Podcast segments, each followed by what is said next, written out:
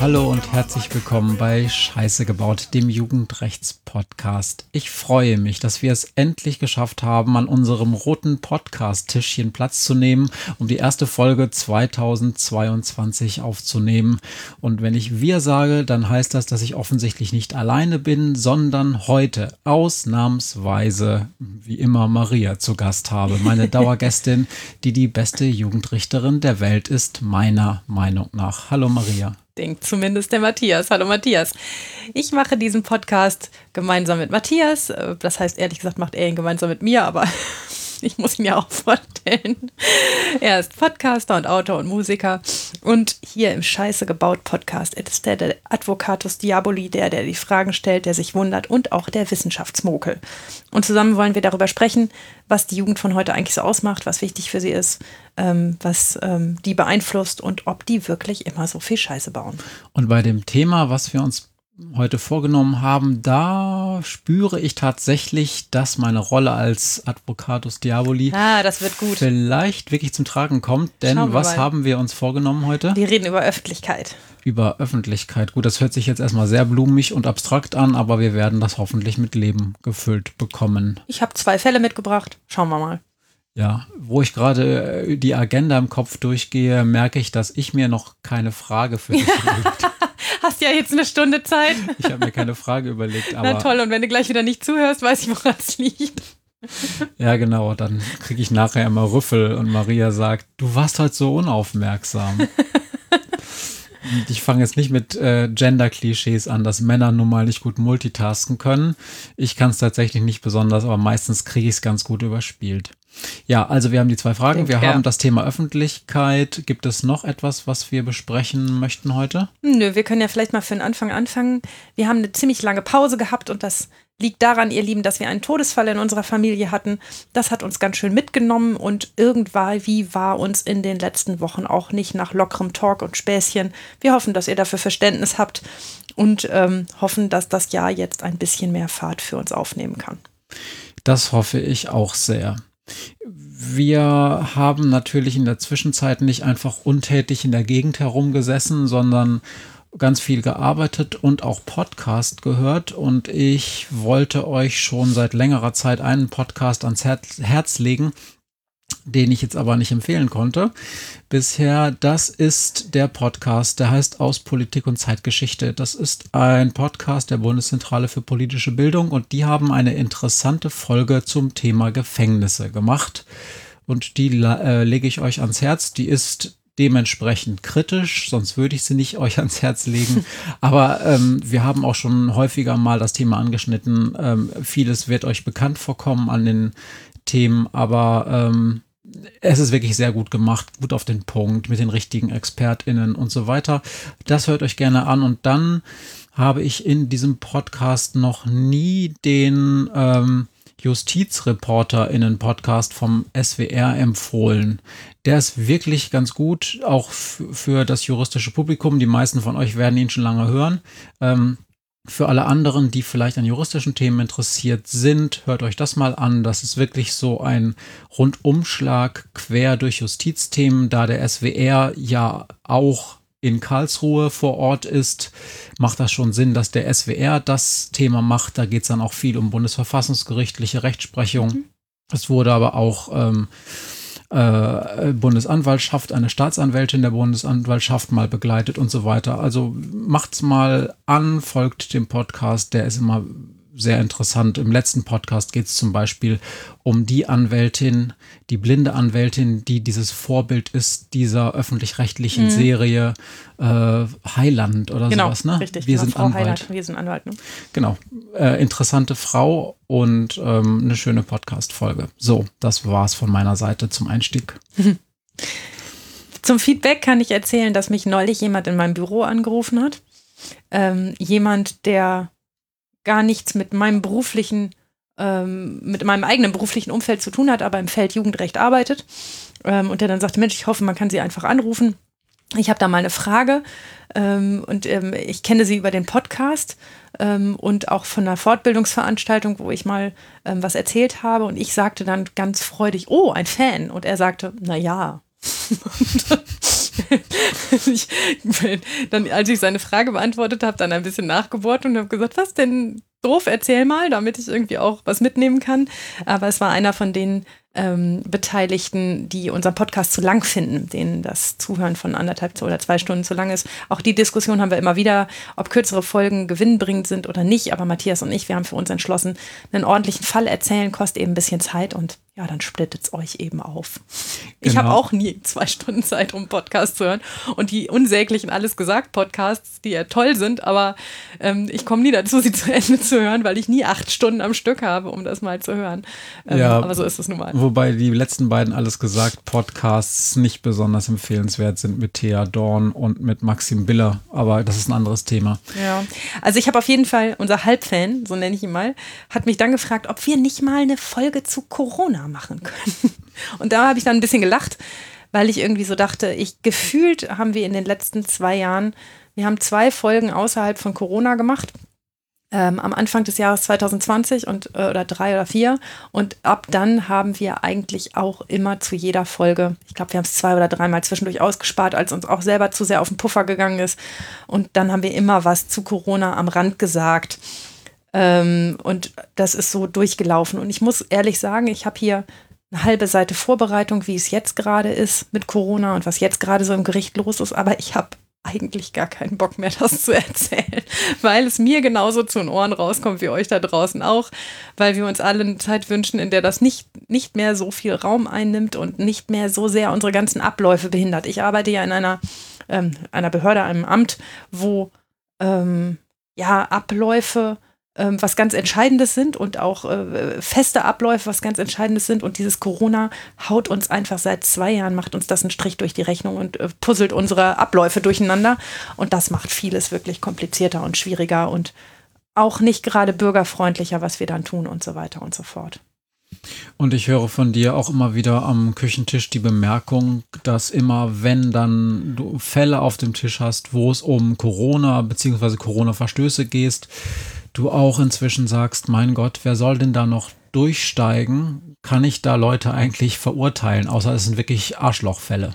Also ich habe das nicht selten, ähm, wenn es jetzt, ähm, also es, ich habe neulich mal einen Fall gehabt, wo ein jemand zu einer Party gegangen ist, der aber selber Corona aktiv hatte zu diesem Zeitpunkt. Das, ja, dann, das meine ich mit da, Arschlochfälle. Dann gibt es auch auf, auf 12 für, ne? Also ja. das ist ja auch wirklich nicht in Ordnung. Aber ähm, diese ganzen Maske nicht aufgesetzt, Maske an der ganz dauernd an der Bushaltestelle, an der Bahnhaltestelle nicht aufgesetzt, die falsche Maske dabei gehabt, OP-Maske statt FFP2-Maske in wo auch immer. Ich habe für wirklich ganz viel Dinge inzwischen Verständnis, weil ich selber auch nicht mehr weiß. Also ich glaube, ich habe an x Stellen in diesem Podcast auch schon gesagt, macht einfach wie ich das Maximum. Ich setze überall, wo ich bin, eine FFP2-Maske auf. Aber die kosten ja auch Geld und das ist ja auch nicht jedem ähm, ne, einmal pro Tag eine neue FFP2-Maske aufzusetzen. Das, dafür muss man diese Dinger ja auch in 100er-Packs kaufen. Ähm, und das ist ja auch vielleicht ein Point, dass ähm, ja, man das auch zahlen muss und das auch machen muss. Und dass das nicht immer so einfach ist zu sagen, wir, dann mach halt das Maximum. Ähm, ja, wir steigen, wir haben uns heute gerade am Küchentisch darüber unterhalten, dass wir auch nicht mehr durchsteigen im Moment durch die Regelungen, mit wie viel Personen man sich wo eigentlich privat treffen darf. Und man ist irgendwann dann auch runter von diesem, ich gucke das mal täglich nach, wie das ist. Ähm, ja, das das, da soll natürlich jetzt kein Aufruf sein, Nein, einfach, nicht, äh, einfach gar nichts mehr nachzugucken und sich an keine Regeln mehr zu halten, sondern es geht ja in deinem Fall auch immer darum, habe ich Verständnis für Leute, die dann etwas zu dem Fall sagen wie, das wusste ich nicht oder mir war nicht klar, dass die Haltestelle ja schon da anfängt, wo dieser Bürgersteig ist, wo man dann erst hochgeht zur Bahn oder so. Mhm. Ne? so. Ja, genau. Und äh, da müssen wir Juristen uns ehrlich gesagt fragen. Ich habe neulich einen Fall gehabt vor Gericht, da, da war jemand ähm, betrunken, nicht volltrunken, aber so ein bisschen äh, angetrunken, mit einem E-Roller gefahren. Das heißt nicht mit so einem richtigen E-Roller, sondern mit so einem Mittelding. Die Polizei hat das als Elektro-Kleinstfahrzeug eingestuft und dann war er gleich besoffen Auto gefahren, also besoffen ein Fahr Kraftfahrzeug geführt. Und dann war das gleich äh, ein Riesenstraftatbestand auch mit der Folge des Führerscheinentzugs. Und ich habe so ein Ding, wie in der Akte war, noch nie gesehen. Die hatten ein Foto von dem Teil gemacht.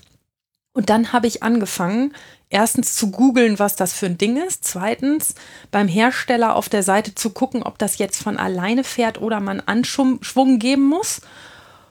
Und dann habe ich die rechtliche Seite nicht gegoogelt, aber in meinen Kommentaren nachgelesen.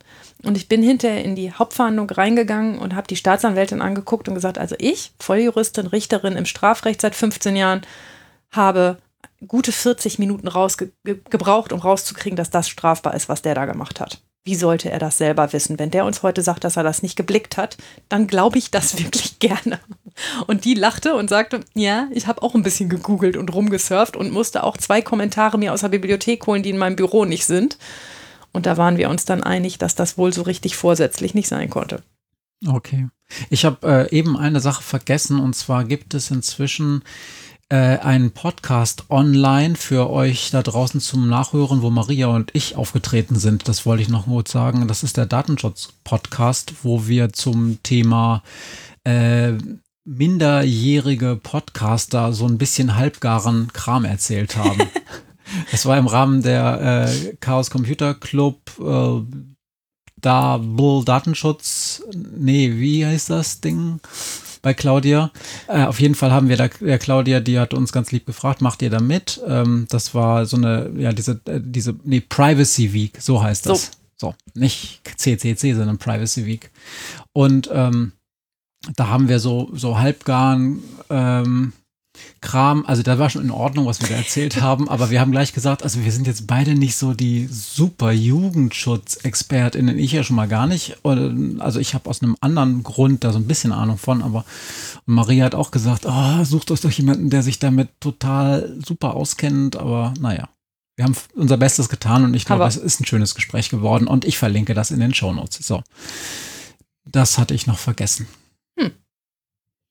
Worüber reden wir jetzt heute? Öffentlichkeit hast du gesagt. Ne? Öffentlichkeit ne? habe ich gesagt. Heute hat Maria sich einfach vorbereitet und dann hat sie irgendwann gesagt, so jetzt bin ich fertig und ich lasse es mal auf mich zukommen. Ich weiß das, oder? Ich denke schon, dass das etwas kontroverser ist, als das normalerweise bei uns ist. Aber ich habe zwei Fälle mitgebracht, an denen wir uns vielleicht entlanghangeln können. Ich wollte darüber reden. Wir haben äh, uns im letzten Jahr ja auch über die ähm, Forderung der Politik, über den Koalitionsvertrag äh, der neuen Bundesregierung unterhalten. Und da steht zum Beispiel drin, dass man Prozesse transparenter gestalten möchte, dass man vielleicht auch darüber nachdenkt, ähm, statt Prozesse zu protokollieren, sie aufzuzeichnen ähm, und solche Dinge. Das äh, wächst gerade und wird gerade in der Politik hin und her ventiliert, zumindest in dem kleinen Bereich, den es angeht. Und wir haben uns in den letzten Wochen viel darüber unterhalten. Und ich glaube, dass es wert ist, auf das Thema nochmal drauf zu gucken. Ähm, Matthias, ist das aus alter Verbundenheit zu seinem Ursprungsstudiengang immer ein Anliegen, ähm, auch aus Sicht von Journalismus und von, von freier Pressearbeit äh, heraus zu argumentieren. Und ich habe natürlich eine andere Sicht auf die Dinge. Ähm, und so ähm, hilft das vielleicht uns weiter hier heute irgendwie vielleicht auch mal was kontrovers zu diskutieren. Strafprozesse sind öffentlich. Das ist das, woran wir uns im Ursprung entlanghangeln. Das ist geregelt im Gerichtsverfassungsgesetz und ist eins unserer aller, allerwichtigsten Rechtsstaatsprinzipien. Dass so ein Gerichtsprozess öffentlich ist, dass man da hingehen kann und ihn sich jederzeit angucken kann. Denn in der deutschen Geschichte haben nicht öffentliche Prozesse ähm, eine sehr unrühmliche Rolle gespielt. Insbesondere im Dritten Reich, da gab es große Schauprozesse, die waren öffentlich, aber auch jede Menge kleine Prozesse, in denen man im wahrsten Sinne des Wortes kurzen Prozess mit Menschen gemacht hat und ohne jegliche Grundlagen im Namen des Volkes Recht gesprochen hat, das kein Recht war, sondern Unrecht. Und deshalb ist dieses Recht, äh, dieses Öffentlichkeitsprinzip eines der wichtigsten Rechtsstaatsprinzipien, das ähm, uns äh, sozusagen den Weg weist, wie wir unsere Prozesse führen sollen. Es sichert Kontrolle und es sichert, dass jeder Mann durch die, das öffentliche Auge geschützt ist vor dem Zugriff des Staates. Ich sage ja immer, es gibt kein, ähm, fast kein keine größere Machtausübung über einen Menschen als das, was der Strafprozess mit einem Menschen macht, ihm nämlich die Freiheit zu nehmen und ihn zu bestrafen, ihm, ihm Strafen aufzudrücken. Und wenn wir das schon machen als übermächtiger Staat gegenüber einem Einzelnen, dann soll uns aber auch bitte die Öffentlichkeit dabei zugucken können, soll uns kontrollieren können und wir würden sagen, kommt jederzeit dazu, guckt uns auf die Finger, wir machen nichts Geheimes, wir machen nichts Verbotenes und alles, was wir tun, steht in einem Gesetz und ist transparent und auch nachvollziehbar. Und ähm, wie ernst das genommen wird, da erinnern sich vielleicht die etwas älteren noch ganz gut, und zwar ganz am Anfang, als dieser sogenannte NSU-Prozess angefangen hat. Da erinnern sich vielleicht einige, dass das am Anfang eine riesige Presse, äh, ein riesiges Presseinteresse gab und es ähm, gar nicht möglich war, beim ersten Tag all diese Anfragen zu bedienen. Und was das für auch ein öffentlicher Skandal war, dass dann einige JournalistInnen möglicherweise nicht zugelassen wurden. Und da, ich kann mich erinnern, dass da auch die türkische Botschaft interveniert hat, weil das ja viele der Opfer auch äh, türkische Staatsbürger oder zumindest einen türkischen Hintergrund hatten. Mhm. Und da wurde das ja wirklich ganz, ganz hoch gehängt, dass bitte alle, die interessiert sind und vor allen Dingen auch die Presse, Zugang zu diesem wichtigen Prozess bekommen, weil das offensichtlich allen Beteiligten sehr wichtig ist, dass eben die ganze Öffentlichkeit zugucken kann. Genau. Und da bislang Öffentlichkeit heißt, die Öffentlichkeit im Raum, im faktischen Raum, der da ist, ähm, gibt es natürlich eine Menge Prozesse, in die einfach nicht so viele Menschen reingehen können, wie reinkommen wollen. Also gerade bei dem NSU-Prozess, man hat es dann, glaube ich, in einen Riesensaal verlegt, ähm, aber trotzdem war da nicht genug Platz ähm, für alle Pressevertreter. Ähm, und dann gibt es immer die Frage, wie, wie man dann die Plätze dort auslost oder verteilt oder ob man doch in einen zweiten Raum überträgt und dann wenigstens die Pressevertreter in dem zweiten Raum sitzen lässt und so weiter und so fort. Das äh, steht immer vor hohen technischen Hürden. Also die Justiz, das habe ich ja schon ein paar Mal erwähnt, ist da technisch nicht so ganz auf der Höhe. Das heißt, einfach zu sagen, komm, wir übertragen das in zwei, drei weitere Räume, ist für uns mehr Gegner, als man so glauben mag. Ja, und auch leider immer noch, ne, obwohl wir durch Corona jetzt Ach. ja die eine oder andere Hybrid- Konferenz auch gewohnt sein müssten. Und das ist, ist es ja nichts anderes, dass man ein Teil live vor Ort in dem Saal ist und möglicherweise ein zweiter Teil in einem zweiten Raum sitzt und das zumindest sehen, also beobachten kann. Also ich sag mal ketzerisch, meine Corona-Hybrid-Erfahrungen beschränken sich darauf, dass immer, wenn ich was online machen muss, ich nach Hause fahre, damit ich das von zu Hause machen kann, weil ich das aus dem Dienst nicht machen kann. Mhm. Ja. Aber naja, gut, das ist ein anderes Thema. Ähm, was diese Öffentlichkeit angeht, ist das natürlich in gewisser Weise Theorie. Alles ist transparent, alles ist nachvollziehbar. Wir legen alle Karten auf den Tisch. Das stimmt für den reinen Prozessablauf, für den der stattfindet sozusagen in dem Saal zu diesem Zeitpunkt. Aber natürlich gehört zu einem Prozess und zu einer Verhandlung viel mehr dazu, was vorher und nachher passiert das Aktenstudium, also sich diese Akte durchzulesen, aber halt auch mit verschiedenen Beteiligten im Vorfeld über diesen Prozess zu reden. Ich habe das ja schon x-mal an dieser Stelle erzählt, wie wichtig das ist im Jugendprozess, dass man miteinander redet. Und natürlich tue auch ich das, bevor so eine Hauptverhandlung öffentlich läuft, dass ich ganz viel mit Staatsanwälten, mit Verteidigern rede, mit ähm, Jugendhelfern ähm, aus der Jugendgerichtshilfe ähm, und damit wir uns alle sozusagen ein Bild davon machen können, wie dieser Tag der Hauptverhandlung ablaufen soll, was ja ganz oft dem verbesserten Verfahrensablauf dient. Alle sind sozusagen vorher froh, das haben wir bereits mal in der, in der Deal-Folge erzählt, ne? wenn, wenn man vorher weiß, woran sie sind. Ich bin total froh, wenn ich weiß, dass es ein Geständnis geben wird und dass ich nicht vier Zeugen laden muss, die dann irgendwie sinnlos auf dem Gerichtsflur rumhängen und hinterher sauer sind, dass ich sie wieder nach Hause geschickt habe.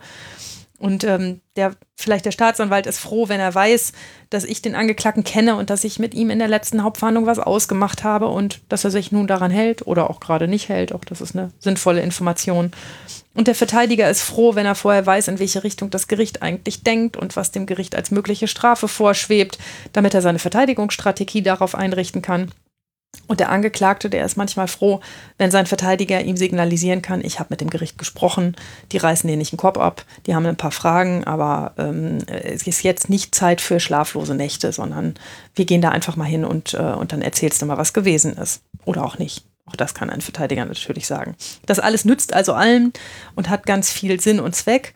Ähm, und damit ein gewisser Anspruch an diese Öffentlichkeit gewahrt ist, zumindest wenn ich öffentliche Prozesse habe, dann sage ich am Anfang eines Prozesses all diese Dinge, die wir miteinander besprochen haben. Natürlich nicht jedes kleinste Detail, ne, dass der Verteidiger erst keine Zeit am Montag hatte, dann aber am Dienstag für mich Zeit gefunden hat, das brauche ich irgendwie nicht erzählen. Aber dass man sagt, so, ich habe im Vorfeld mit dem, dem und dem Beteiligten telefoniert, da haben wir gesprochen über folgende Inhalte und sind heute zu dem Schluss gekommen, dass wir heute zum Beispiel erstmal versuchen, ohne Zeugen zu verhandeln. Ähm, das ist das, was äh, vorher unter uns besprochen worden ist und das gebe ich sozusagen zu Protokoll in so einer Verhandlung.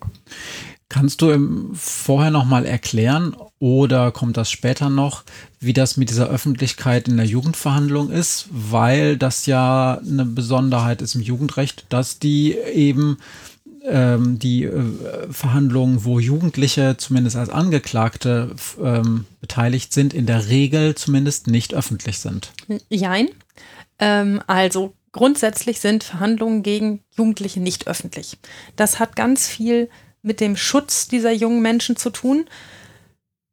Ich habe ja auch schon tausendmal erzählt, aber mach's ruhig nochmal, dass es im Jugendrecht um Erziehung geht. Ja, es geht nicht nur darum, rauszufinden, was ist eigentlich passiert und wie kann man das bestrafen und was ist eine gerechte Strafe dafür, sondern wie können wir verhindern, dass dieser junge Mensch weiter Straftaten begeht, wie kann man dem irgendwie auf den richtigen Weg helfen. Und um das richtig und gut zu machen, muss man ganz viel über die persönliche Situation von einem jungen Menschen wissen die konkrete dann genau in dem Zeitpunkt, wo man verhandelt, ja, aber auch manchmal was über seine Kindheit und über seinen Werdegang und über seine Probleme, die er heute hat und seine Probleme, die er früher hatte. Und ich kann nur eine ordentliche Sanktion finden, wenn ich die Chance habe, das zu wissen und so ein bisschen einzuordnen. Ähm, und dafür brauche ich ganz viele Zusatzinformationen und die sind nicht selten sehr schambehaftet oder auch peinlich oder auch mal eklig oder aber das ist natürlich sehr, sehr persönlich. bei einem erwachsenen Straftäter, bei einer erwachsenen Straftäterin häufig auch so, dass genau. sozusagen genau. Ursachenforschung man auch betreibt in der Jugend und dass das auch häufig sehr intime Dinge sind. Genau, aber die sind nicht so kriegsentscheidend für die Sanktionen. Also wenn mir ein Erwachsener sagt, ähm, ich sag dir, was ich von Beruf bin und was ich für einen Schulabschluss habe, mehr brauchst du von mir nicht wissen, dann finde ich trotzdem zwanglos die richtige, in Anführungsstrichen, die richtige Strafe für ihn. Ich habe ja nur Geld oder Knast. Mhm. So. Ne? Und ähm, der kann mir was zu seiner Motivation erzählen, er muss aber nicht. Um aber für den Jugendlichen die richtige Sanktion zu finden, muss ich ja einfach Dinge wissen. Ich muss wissen, arbeiten deine Eltern mit? Sind die im Boot? Gibt's die? Oder, oder äh, ne, wenn, wenn, wenn, wenn der eine, einen, einen saufenden Vater äh, und eine nicht anwesende Mutter hat, dann, dann weiß ich sehr viel mehr darüber, was ich tun muss, als wenn ich diese Informationen nicht habe. Und ganz viele von diesen Informationen sind eben auch für die Jugendlichen peinlich. Ganz nicht selten erklärt sich zum Beispiel ähm, se schwieriges Sexualverhalten, sage ich mal vorsichtig so, ähm, mit eigenem erlebten schwierigen Sexualverhalten. Ähm, und das ist etwas, das erzählen die natürlich nicht gerne und schon gar nicht, wenn da die Presse säße oder eine andere Schulklasse zum Zugucken.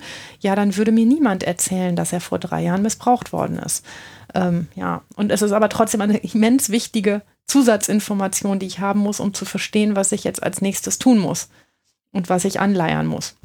Und das sind wirklich, das sind auch manchmal ganz, ganz, ganz persönliche Dinge. Also manchmal hat man dann auch Jugendliche, die einem mit den Schultern zucken und sagen, für mich macht das hier alles keinen Sinn mehr. Ich denke jeden zweiten Tag darüber nach, von irgendeiner Brücke zu springen.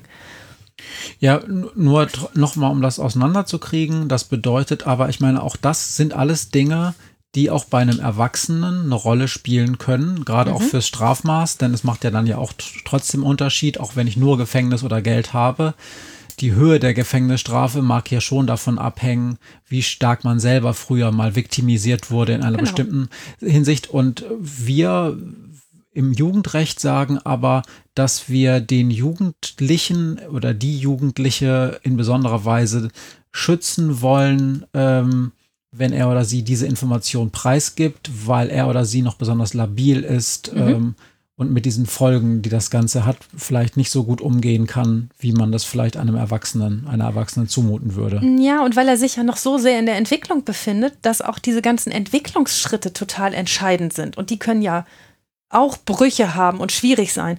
Bei einem, bei einer 40-jährigen äh, Gewohnheitsdiebin interessiert mich das nicht, ob ihr Vater gesoffen hat. Das ist zwar auch blöd für sie, ja. Ähm, aber äh, das ist, ist jetzt fürs Strafmaß eher nicht so entscheidend.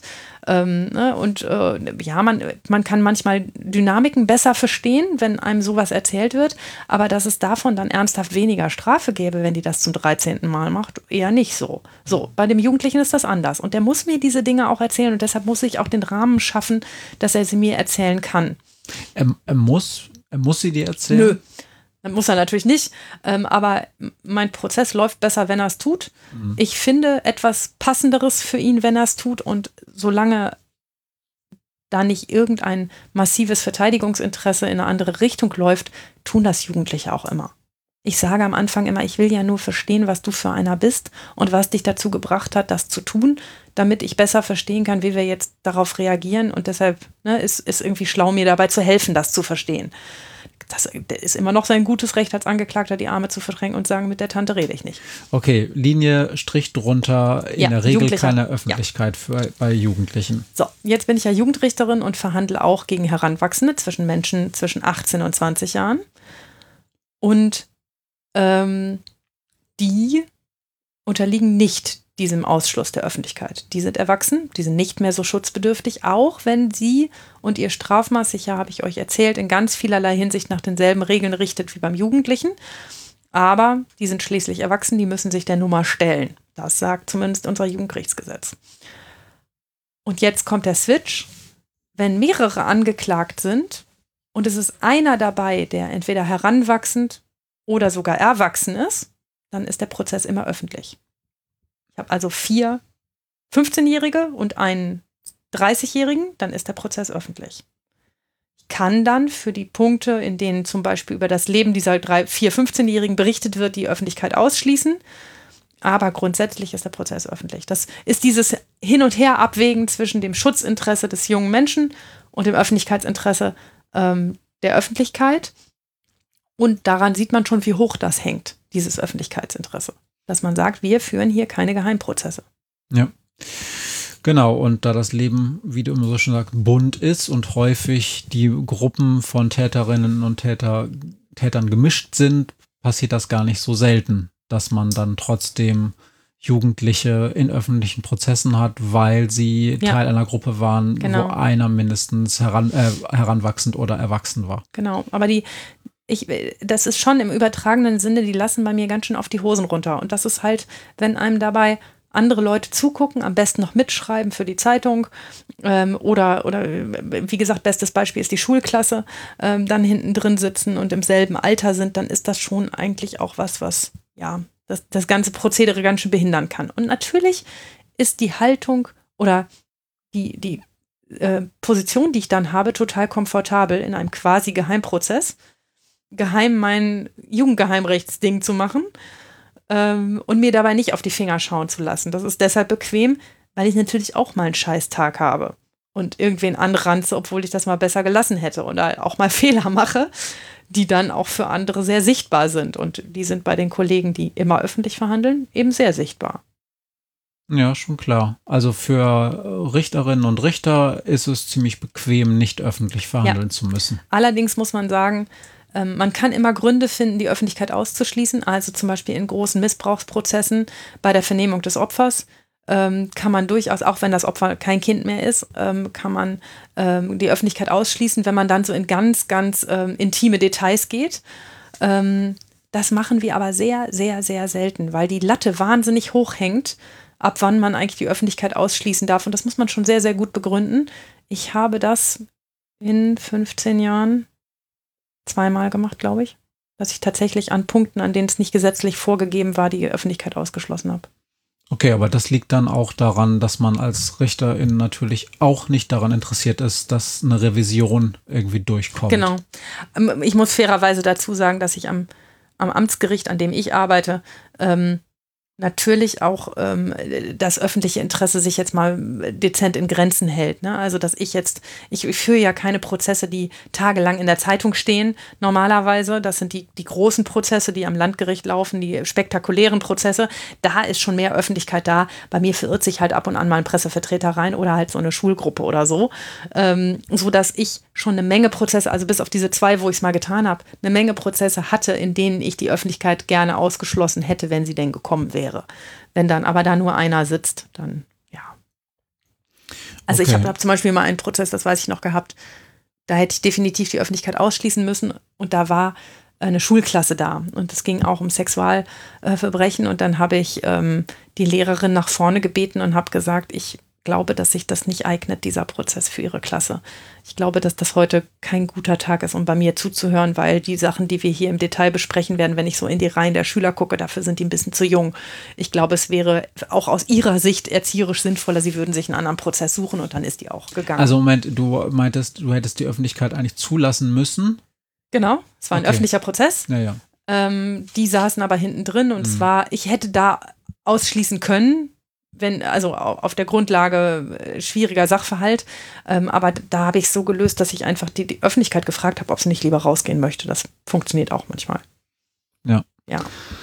Okay, so, dann haben wir ein paar Grundsatzfragen geklärt. Hast du einen Fall für uns oder musst du vorher noch was sagen? Nee, ich habe einen Fall. Dann. Ich habe hier sogar zwei Fälle, aber schauen wir mal, wie weit wir so kommen. Der erste Fall heißt Ali. Ja, und gleich vorweg, der Name Ali ist ein wandelndes Klischee und ich habe ihn hier bewusst gewählt, weil der ganze Fall von der Schädlichkeit von Klischees lebt. Ali ist gerade 14, als ich ihn kennenlerne. Er hat geklaut, ist erwischt worden, sagt brav Entschuldigung und darf erstmal wieder gehen. In den folgenden Jahren sehe ich Ali insgesamt neunmal. Seine Diebstahlstaten werden immer waghalsiger, es mischen sich Betäubungsmitteltaten und Gewaltdelikte dazu und ehe Ali 16 Jahre alt ist, ist er ein sogenannter Intensivtäter. Jemand, der die Justiz so nachhaltig beschäftigt, dass man sich anfangen muss, Sorgen zu machen. Es ist kein Automatismus, dass ein Intensivtäter sein kriminelles Verhalten auch weiter beibehält, aber natürlich achten wir auf diese Jugendlichen ganz besonders. Vor allem darauf, ob es nicht einen Weg gibt, sie irgendwie aus diesem Strudel an immer schlimmer werdenden Straftaten herauszubegleiten. Ich kann wirklich nicht mehr sagen, woran es genau lag. Vielleicht am Aufenthaltsstatus von Ali, vielleicht an einer aufgeheizten Diskussion in unserer Stadt, vielleicht am Mangel an ernsthaften politischen Themen. Jedenfalls rückte Ali in den Fokus der öffentlichen Aufmerksamkeit. Es gab Presseberichte über sogenannte Intensivtäter, über die Frage, warum man diese nicht einfach sofort rigoros wegsperrt und warum sich der Staat von diesen Kindern auf der Nase rumtanzen lässt. Nichts an dieser Berichterstattung war differenziert, nichts progressiv, nichts konstruktiv und ehrlich gesagt aus meiner Sicht auch ziemlich wenig seriös. Man hatte ein Thema gefunden. Ein durch und durch schlechtes Kind, verhätschelt von den Eltern, ohne Grenzen aufgewachsen, außer Rand und Band, führt den Staat am Nasenring durch die Manege und der zahnlose Tiger Jugendstrafrecht wirft wieder nur mit Wattebäuschen. Natürlich hätte ich damals gern geklärt, dass ein Kind mit intensiven kriminellen Aktivitäten nicht zwangsläufig auch berufskriminell werden muss und dass es gerade unsere Aufgabe ist, diesen Kindern Augenmerk zu schenken und unser Hirn anzuwerfen und zu anderem Verhalten zu motivieren. Aber das ist eine komplexe Botschaft für die Presse und es kommt darauf an, ist keine schreibbare Antwort. Allenfalls im Rahmen von Themenreportagen lohnt ein differenzierter Blick, die kurzen, prägnanten Nachrichten haben ziemlich wenig Raum für Zwischentöne. Und im Jugendrecht, das ist das Blöde, gibt es nun mal ganz, ganz viele Zwischentöne. Zurück zu Ali. Mitten in der ärgsten Berichterstattung verhandle ich eine Straftat, eine Körperverletzung. Ali hatte eine Schlägerei. Beteiligt waren vier oder fünf Jungs. Aber dass Ali der Drahtzieher, der Anstifter und Anführer war, ist bereits vorher ausgemachte Sache. Schließlich kennt man ihn ja so zumindest die öffentliche Wahrnehmung, nicht zu knapp gepusht von der einschlägigen Presse. Das war übrigens, das muss ich der Fairness halber dazu sagen, nicht die gesamte Presse der Stadt, aber natürlich derjenige Teil, der von den meisten Menschen gelesen wird. Ali ist noch nicht volljährig und deshalb verhandle ich unter Ausschluss der Öffentlichkeit. Zahlreiche Presseanfragen vorab hat der Pressesprecher unseres Hauses beantwortet. Man wollte wissen, worüber genau verhandelt wird und wann der Prozess stattfindet. Ich weiß nicht mehr genau, wie es dazu kam, letztlich wusste aber die Presse von dem Termin und hat sich positioniert. Vor dem Gebäude und auch vor dem Gerichtssaal. Im Gericht gibt es keine Fotoerlaubnis, also warten die Kameraleute auf der Straße. Im Prozess frage ich Ali, was sich zugetragen hat. Er sagt, diesmal sei er es wirklich nicht gewesen, er sei nicht schuld an der Schlägerei, er sei angegriffen worden. Wir hören Zeugen, gucken ein ziemlich verwackeltes Video und letztlich kann ich nicht sicher sagen, ob Ali wirklich als erster zugeschlagen hat oder ob er sich nur gewehrt hat. Auch seine Gegner sind keine unbeschriebenen Blätter, so dass auch die Wahrscheinlichkeit, dass es schon gewesen sein wird, nicht weiterhilft. Ich spreche Ali frei. Allerdings ist neben der Körperverletzung auch ein Diebstahl angeklagt. Diese Tat gibt Ali zu, er hat in einem Kaufhaus Sportklamotten geklaut. Weil er auch mal coole Klamotten haben wollte, sagt Ali. Er befindet sich in einer wirklich schwierigen Situation. Er ist erst gerade erst 15 Jahre alt. Seine Eltern sind im Prozess nicht anwesend, haben aber auch sonst nicht durch irgendeine Aktivität geglänzt. Meine Hypothese ist, dass sie ihn längst aufgegeben haben. Sein Freundeskreis ist ebenso gerichtsbekannt wie er selbst, von dort kommt also eher verstärkende als bremsende Impulse. In der Schule läuft es nicht und in der öffentlichen Wahrnehmung ist Ali jemand, der nicht zu unserer Gesellschaft gehört, den man mal so richtig lange wegsperren müsste, der nur anderen schadet und nie etwas richtig macht. Auch sein eigenes Bild von sich selbst ist nicht wesentlich freundlicher. Ali hat keine Perspektiven, wenig Ideen davon, wie er seine Zukunft gestalten soll. Er hat nicht die Fähigkeit, mit den puschenden Freunden, den sich zurückziehenden Eltern und der öffentlichen Verurteilung konstruktiv umzugehen. Seine Reflexionsfähigkeiten sind leider begrenzt und so kann er für sich keinen positiven Weg finden. Gemeinsam mit der Jugendgerichtshilfe beschließen wir, dass ein Ortswechsel eine Chance für ihn sein könnte. Und so verurteile ich ihn letztlich dazu, sich für einen begrenzten Zeitraum in einer Jugendhilfeeinrichtung in einem anderen Bundesland aufzuhalten. Ali verspricht, dort mitzumachen und auch zu überlegen, wie sein Weg sich verbessern könnte. Als Ali das Gerichtsgebäude verlässt, wird er von zwei Kameramännern fotografiert. Wir nennen das abgeschossen. Denn letztlich wird er ohne sein Einverständnis oder das seiner Eltern abgelichtet und füllt am nächsten Tag eine halbe Seite in zwei verschiedenen Zeitungen. Sein Gesicht ist so schlecht verpixelt, beziehungsweise der Balken über seinen Augen so dermaßen klein und dünn, dass man ihn super gut erkennen kann. Die Schlagzeile ist reißerisch und der Text handelt davon, dass der jugendliche Gewalttäter mal wieder das Gericht hinters Licht geführt hat und jetzt ein Kuschelpädagogikkurs absolviert werden muss. Klar, die Presse war ausgeschlossen und hat sich ihre Informationen zusammengesammelt. Vielleicht auch bei den Kontrahenten der Körperverletzung, denen ich letztlich im Prozess keinen Glauben geschenkt habe. Aber ein Kind öffentlich anprangern und vorverurteilen, Kritik an Abläufen, die man selber nicht nachvollzogen hat, ohne detaillierte Inhaltskenntnis, das ist für mich meilenweit von seriöser Berichterstattung entfernt. Und es zeigt, wie notwendig es ist, die Öffentlichkeit in diesen Prozessen auch auszuschließen. Ali wurde am Ende nicht nur abgeschossen und mit seinen 15 Jahren in die Öffentlichkeit gezerrt, als er im Bundesland X in der Jugendhilfeeinrichtung ankommt, 380 Kilometer weit von zu Hause entfernt, mitten in der Pampa, mitten im Nichts, damit ihn nichts ablenkt, da liegen auch dort Kameraleute auf der Lauer.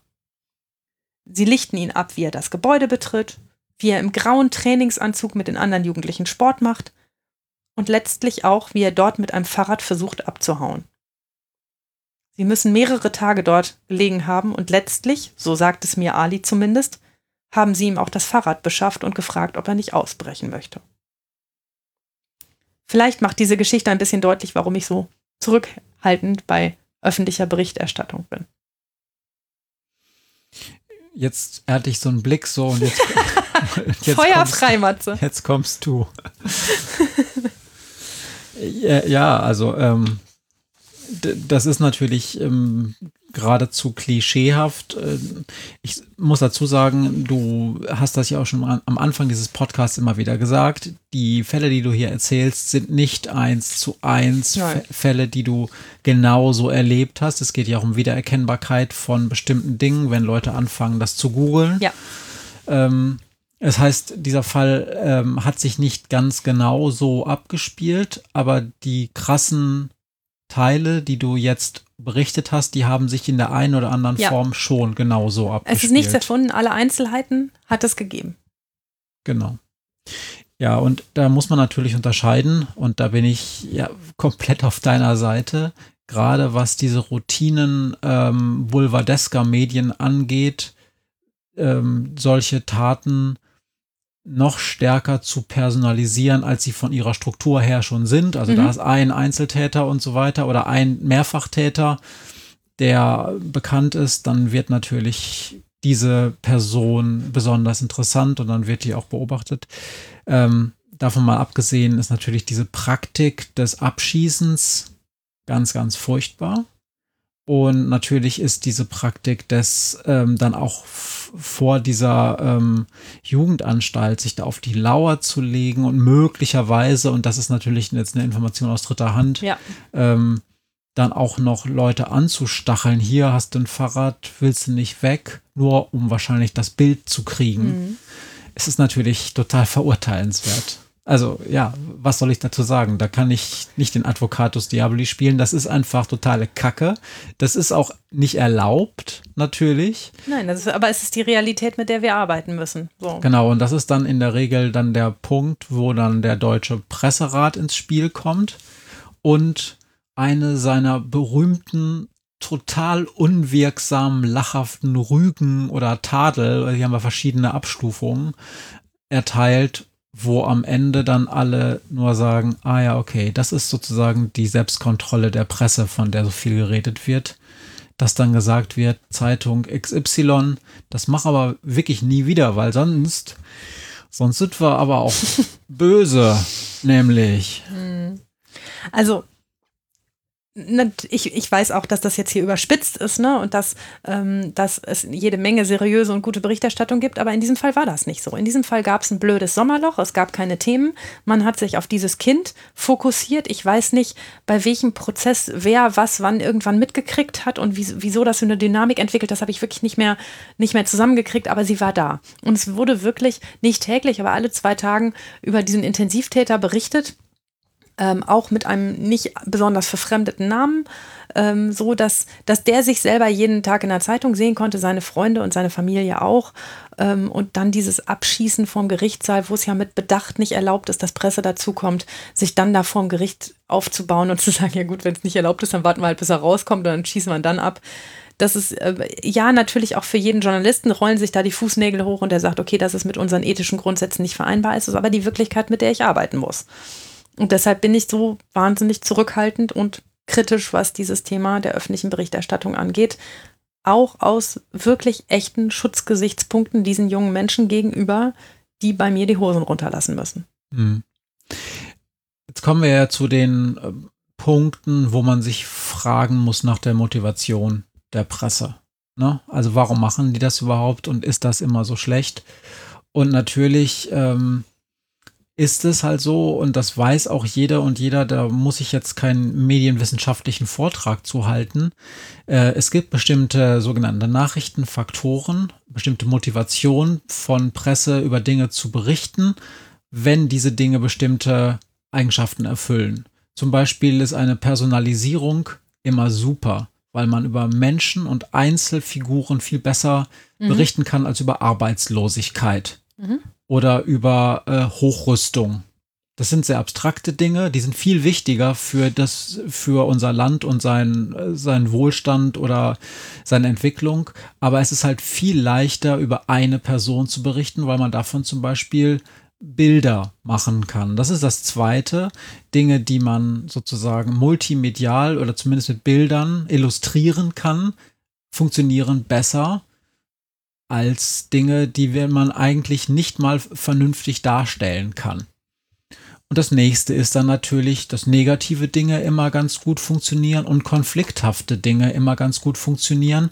Und wenn man dann noch entweder in der Tat selber eine gewisse Emotionalisierung drin hat, also mhm. die sozusagen das Gefühl treffen, oder das was da passiert ist, Emotionen beim Leser oder bei der Hörerin auslöst, dann ist es natürlich noch besser, weil Personalisierung und Emotionalisierung sind äh, die Zutaten, aus denen Quote, aus denen Auflagen gemacht werden. Das mhm. ist einfach so. Und das, das kann man. wenig Schnittmenge mit meinem Jugendprozess. Genau. Und das ist tatsächlich etwas, was erstmal eine krasse Scheiße ist in diesem Fall. Auf der anderen Seite ist es natürlich trotzdem so, dass ähm, man auch ähm, über diese Dinge anders berichten kann. Und das ist jetzt ja das, das Fiese daran. Ich wette, dass nicht die ganze Presse so war, sondern dass es da ein oder zwei Ausschläge gegeben hat in die negative Richtung aus deiner Sicht mhm. und es auch mindestens ein Presseorgan gab, was relativ nüchtern berichtet hat. Relativ, ja. Ja, so. Ja. Und dass wir jetzt also vor diesem Dilemma stehen, ähm, da machen bestimmte PressevertreterInnen einen ganz okayen Job und sagen dann, wir haben das öffentliche Interesse an so einer an so einem Fall bedient, weil Menschen dann ja auch lernen, dass der Staat nicht untätig ist, mhm. wenn bestimmte Dinge passieren. Und das ist dann ja auch eine Rückversicherung. Ah, okay, unsere Gesellschaft funktioniert noch irgendwie, weil Menschen, die was falsch machen, kommen vor Gericht und es gibt ein Urteil. Und es gibt eine Sanktion, die man irgendwie auch zumindest erklären kann. Und dann gibt es aber auch welche Presse, die das halt dann überspitzen. Und da ist ja schon meine Frage ist es denn dann nicht ähm, in Kauf zu nehmen, dass wenn man faire oder zumindest einigermaßen okaye Berichterstattung erlaubt, dass man damit offensichtlich einkauft, dass sich nicht jeder Journalist oder jede Journalistin daran hält, sondern es halt auch Arschlöcher gibt in dem Geschäft? Ja. Ähm, das Problem ist der prozentuale Anteil. Also, ne, jede Großstadt hat zwei große Blätter und, und die Zeitung mit B. Äh, ne? Und äh, oder, ne? meistens gibt es zwei Blätter oder, oder drei und du kannst ziemlich sicher sein, dass eins davon das seriöse Organ ist, das sagt, komm, ich habe einen Berichterstatter, der immer in die, in die, Gerichtsprozesse geht, der auch langsam weiß, wie das so läuft ähm, und der auch ähm, ein bisschen was, das muss ein guter Journalist ja können, diesen sehr komplexen Prozess, den wir da haben, in wenig Worte für Menschen erklärbar machen, die, ähm, die damit normalerweise nichts zu tun haben. Wir brauchen hier jede Menge Worte, um Dinge zu, Dinge zu erklären. Deshalb dauert der Podcast auch manchmal so lange. Ne? Und, ähm, und wir haben auch ein Publikum, das sich dafür auch interessiert von alleine interessiert. Auch genau. an der Länge Interesse, Interesse hat. Denn im Gegensatz zu dem, was du am Anfang berichtet hast, die meisten sagen uns ja, redet doch bitte eher länger darüber, ja. weil das dann differenzierter wird. Ja, und ähm, wie gesagt, also normalerweise hast du in so einer Durchschnittsgroßstadt dann auf jeden Fall ein Organ, von dem du relativ sicher sagen kannst, ja, ähm, das wird gut und seriös. Und dann hast du, wenn es ein großer Prozess ist, auch noch einen Fernsehsender, der Lokale, der kommt und ähm, den man halt, wo man das halbwegs gut vorbereiten kann und wo man auch sagen kann, ja, das wird auch ausreichend differenziert, als dass man das okay finden kann. Aber du hast halt auch einmal immer zwei Schmutzblätter die das schreiben, was die meiste Quote bringt und die sich nicht scheuen, einen 15-Jährigen so abzuschießen. Und das ist eine Scheißquote von Hälfte gut, Hälfte nicht gut. Das ist für die Frage, vertraue ich, ähm, wie, wie, wie, wie gestalte ich einen Prozess und vertraue ich das den Beteiligten an, dass sie das auch gewissenhaft und gut machen? Dafür ist das eine Kackquote. So, und jetzt komme ich und sage, okay, das ist so. Ähm, das ich, dem stimme ich auch zu. Es ist ja nur die Frage, wie gehen wir jetzt damit um? Man könnte jetzt ja zum Beispiel sagen, warum WTF kann es überhaupt sein, dass der Angeklagte an irgendeiner Stelle dieses Prozesses und sei es auch nur vor der Tür in Anführungsstrichen abgeschossen wird? Also warum ist es nicht möglich, das so zu organisieren, dass es diese Gelegenheiten gar nicht gibt. Warum ja. kann der im Jugendvollzug überhaupt abgeschossen werden? Wer macht da, wer, wer antizipiert das nicht, dass JournalistInnen so arbeiten? Das, du hast ja immer die Leute, ähm, der, der Faktor sind nie unsere Pressesprecher und ehrlich gesagt auch nicht die Polizisten. Ganz selten mal die Anwälte, aber wirklich auch nur selten. Ähm, es sind meistens die anderen Prozessbeteiligten, die sich darüber geärgert haben, wie es gelaufen ist. Ne? Also ich habe hier durchaus im Verdacht, dass die Eltern von den anderen Jungs, die da involviert waren, ähm, vielleicht die Geschichte verkauft haben Manchmal sind die Jugendlichen auch doof genug, sie selber zu verkaufen oder ihr blöder Bruder oder sonst was. Ne? Also ähm, dass du kannst halt die anderen Menschen hast du irgendwie nicht gut, äh, nicht gut unter Kontrolle. Also ähm, und hätte ich an dem Tag gewusst, dass die Presse kommt, hätte ich auch dafür gesorgt, dass er einen Hinterausgang nimmt. Aber ähm, das habe ich halt nicht gewusst. Genau. Und da sind wir jetzt an einem Punkt, äh, ich sage jetzt ganz bewusst, ich bin hier jetzt wieder Advocatus Diaboli, ja. weil ich wäre nie ein solcher Journalist, nie. Ich fände das ein ganz furchtbares Verhalten von Journalisten, sowas zu machen. Ich verachte jeden, der bei diesem Blatt arbeitet, jeden und jeder Einzelne. Und ich habe lange versucht, das mir selbst zu erklären, dass es da gute Gründe für gibt. Es gibt aber vielleicht systematische Gründe, aber keine persönlichen Gründe. Monetäre gibt's, ja. Genau. So, also, das vorweg sage ich dann trotzdem. Medien sind halt vor allen Dingen Verstärkungsfaktoren. Das heißt, diese Arschlochseite der Gesellschaft, die dann bestimmte Teile dieser Medien zeigen, verstärken dann zum Beispiel das Interesse dieser anderen Akteure, dass diese Person bloßgestellt wird, weil ja letzten Endes sie dann den Anruf von einem sehr gerne entgegennehmen, der ihnen sagt, ich habe gehört, der kommt über den und den Eingang und da habt ihr eine Chance. Ja, oder ähm, klingelt doch mal an der Tür da wohnt die Oma von dem und da ist der immer. Und wenn ihr Glück habt, dann macht der die Tür auf, weil eigentlich morgens nur er da ist, weil er nie, weil er nie zur Schule geht. Das heißt, dass wir häufig das haben, dass die Medien quasi der Verstärkungsfaktor sind für Arschlochhaftigkeit irgendwo anders in der Gesellschaft. Mhm. Und dass wir eigentlich dann häufig nur die Fratze unserer, in manchmal unserer Scheißgesellschaft zum Beispiel in dem Blatt mit den großen Buchstaben sehen. Mhm. Ja, aber deshalb meine, meine, meine Zurückhaltung. Ne? Wäre ich sicher, dass dort immer Leute sind, denen man komplexe Sachverhalte auch komplex erklären können und die dann ihren Job machen, nämlich einen komplexen, komplexen Sachverhalt so niederzuschreiben, dass jemand, der mit dem Thema nichts zu tun hat, ihn aber schnell und zwanglos erfassen kann. Mhm. Ja, aber das ist halt auch echt mal nicht jedem gegeben um das mal vorsichtig zu sagen. Und ist auch nicht immer die Stoßrichtung. Es geht nicht immer nur um Inhalte erklären. Es geht wirklich auch oft um die Schlagzeile und um negative Verstärkung und auch um Meinungsmache und um äh, äh, Meinungsverstärkung. Ähm, das ist ja vielleicht gar nicht falsch, dass uns die Zeitung mit den großen Buchstaben sagt, ähm, wir einfachen Leute in Anführungsstrichen äh, verstehen nicht, warum dieser Junge nicht für vier Jahre in Haft sitzt, sondern anstattdessen von dir auf Staatskosten in eine Jugendhilfeeinrichtung in ein anderes Bundesland geschickt wird. Ja. ja. Aber es, mein, mein verzweifelter Versuch, es zu erklären, der geht jedes Mal, ich will nicht sagen schief, aber der gestaltet sich schwierig. Ja, das verstehe ich. Trotzdem muss man dann natürlich fragen, wenn das so ist, gibt es nicht Instrumente, die dir oder zumindest deiner Institution äh, zur Verfügung stehen, um das Ganze besser zu steuern. Ja, es steuert sich ja über den Kodex, den Journalisten haben und den sie auch ganz oft einhalten. Also wir betreiben jetzt hier massives Bashing, aber ich muss zum Beispiel sagen, dass ich mal ein Erlebnis mit eben jenem Blatt hatte ähm, und einem Journalisten, der in meiner Stadt arbeitet, den ähm, äh, der ähm, an eine Information gekommen ist über mich, an die er nicht hätte kommen dürfen und sollen, was an einem Fehler von mir lag. Genauer kann ich das nicht sagen. Aber ich habe einen Fehler gemacht und er verfügte plötzlich über eine Information, die er nicht hätte haben dürfen. Und ich habe ihn angerufen und gesagt, das ist mein Bullshit, das habe ich falsch gemacht, das tut mir leid. Wären Sie bitte so nett und würden das nicht schreiben. Und das hat er auch nie getan. Ähm, ne, dass man sich auf auf Informationen hat dann auch sofort gesagt, nee, wenn das nicht dafür da war, dass, das, dass ich das höre, dann, dann sage ich es auch nicht.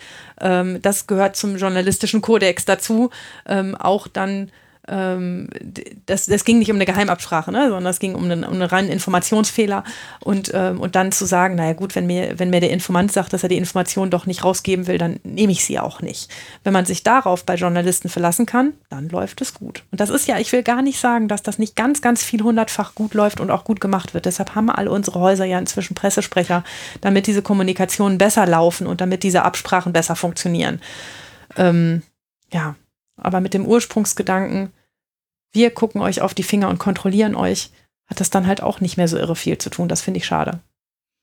Ja, das heißt, ähm, es, es gibt dann immer wieder auch, es, es gibt eine Art Kontakt zu diesen Journalistinnen und Journalisten. Ähm, du hast es als, als eine Art Kodex bezeichnet. Also dieser Kontakt hat bestimmte, wahrscheinlich eher informelle Regeln, an die sich viel gehalten wird. Ja. Ähm, aber diese Regeln, die werden ganz offensichtlich dann auch immer mal wieder gebrochen. Ja. Und zwar dann, wenn man sagt, der Benefit dieses Regelbruchs für mich ist so viel größer, ja. dass ich in diesem Fall drauf, äh, nicht drauf, nichts drauf gebe. Manchmal kannst du auch gar nicht so blöd denken, wie es dann läuft.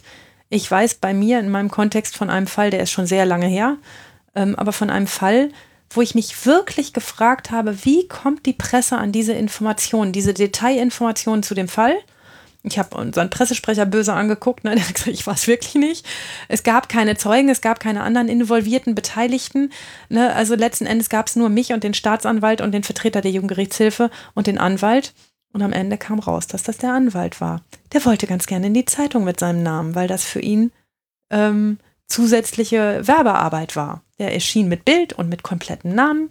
Und das war ein ganz feines Geschäft für ihn. Und dabei hat er mal Guste seinen Mandanten über die Klinge springen lassen und lauter Details aus dem Prozess verraten, die die Presse nicht hätte, hätte hören sollen. Okay, wo wir jetzt äh, sowohl die Journalisten als auch, als die, auch die Anwälte gebasht haben. Nein, das war nur einer. Nee, nee äh, gibt es nicht so etwas auch auf Seiten der Staatsjustiz, dass einige sich auch äh, jetzt unabhängig davon, dass es einen Pressesprecher gibt, dessen Job mhm. ja ist, die, die, den Verbindungsmann, die Verbindungsfrau zur Presse darzustellen, auch darüber hinaus Leute, die vielleicht ganz sich gar, auch mal ganz gerne zwischendurch in den Medien sehen mit dem richtigen Fall, der vielleicht ganz lustig erscheint, wo man so denkt, oh, damit kann ich ja eigentlich nur gut aussehen. Schon, mag ich überhaupt nicht ausschließen. Also in meinem Umfeld kommt das selten vor. Wir haben alle, und ich glaube, dass das auch in anderen Bundesländern so ist, in anderen Gerichten, ähm, sowohl Staatsanwaltschaften als auch Gerichte haben einen eigenen Pressesprecher, meistens, wenn es nicht so ganz, ganz kleine Läden sind. Ähm, und ähm, die, die Regel, nur der Pressesprecher redet mit der Presse, alle anderen nicht. Punkt. Mhm. Die, die Regel gibt's. Ähm, und das, daran halten sich auch fast alle, sodass es ähm, da gar nicht so viel, so viel Platz gibt für Selbstdarstellung. Aber natürlich gibt es Kollegen, die sich eigentlich immer ganz gerne freuen, wenn sie mal wieder einen Fall haben und die den dann auch extra lustig und, und, äh, und launig gestalten, damit die Presse auch was zu schreiben hat.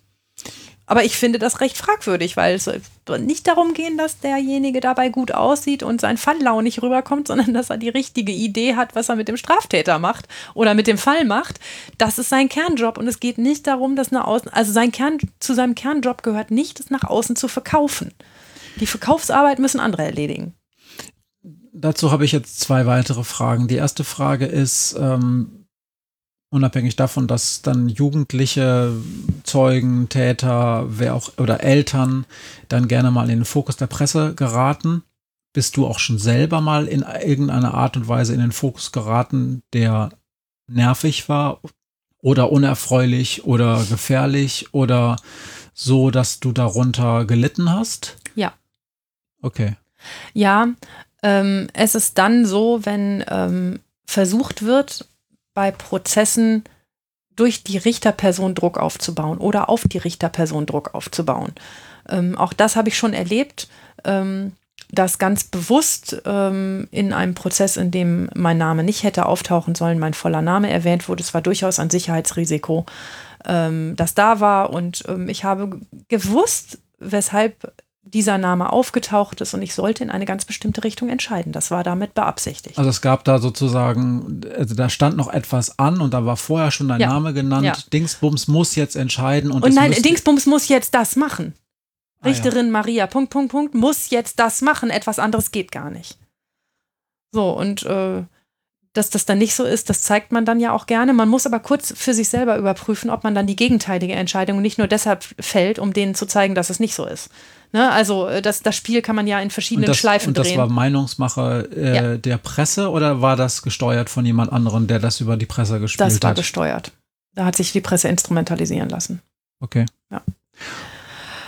Aber äh, also das ist ja auch, damit muss ja auch jeder leben.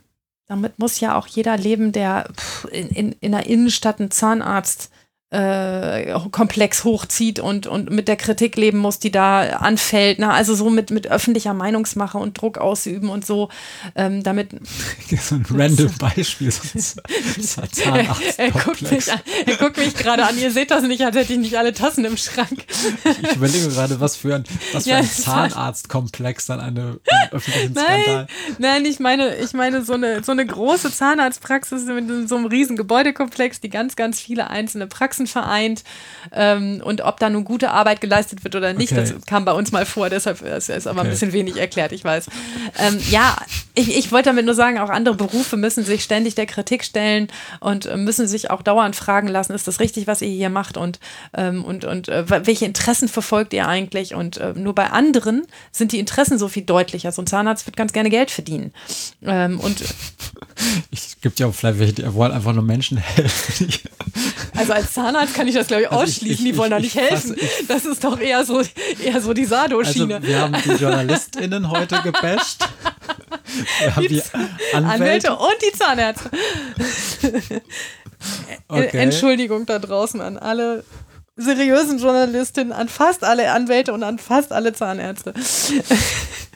Nein, aber ein normales Unternehmen, also nicht, nicht aus dem medizinischen Sektor, ein, normales Unternehmen ähm, konzentriert sich ja auf seinen, auf seinen Profit vielleicht und auf das, was er, was er am Ende verdient und seinen Aktionären sagen kann, was er, äh, was er in diesem Jahr gut gemacht hat. Und das, ähm, das ist bei uns eben anders. Wir haben halt ein anderes Ziel und das ist irgendwie auch schwieriger zu verkaufen. Und ich bin immer in diesem Zwiespalt, dass ich so denke, ja toll, und jetzt muss ich es auch noch verkaufen und dabei ist das gar nicht mein Kernjob, Hm. meine Sachen zu verkaufen, sondern Die zweite Frage, die ich äh, vor einer halben Stunde angekündigt habe, es, die erste hat jetzt ein bisschen gedauert, ist, ähm, was kannst du trotzdem selbst tun, um Presse zu steuern?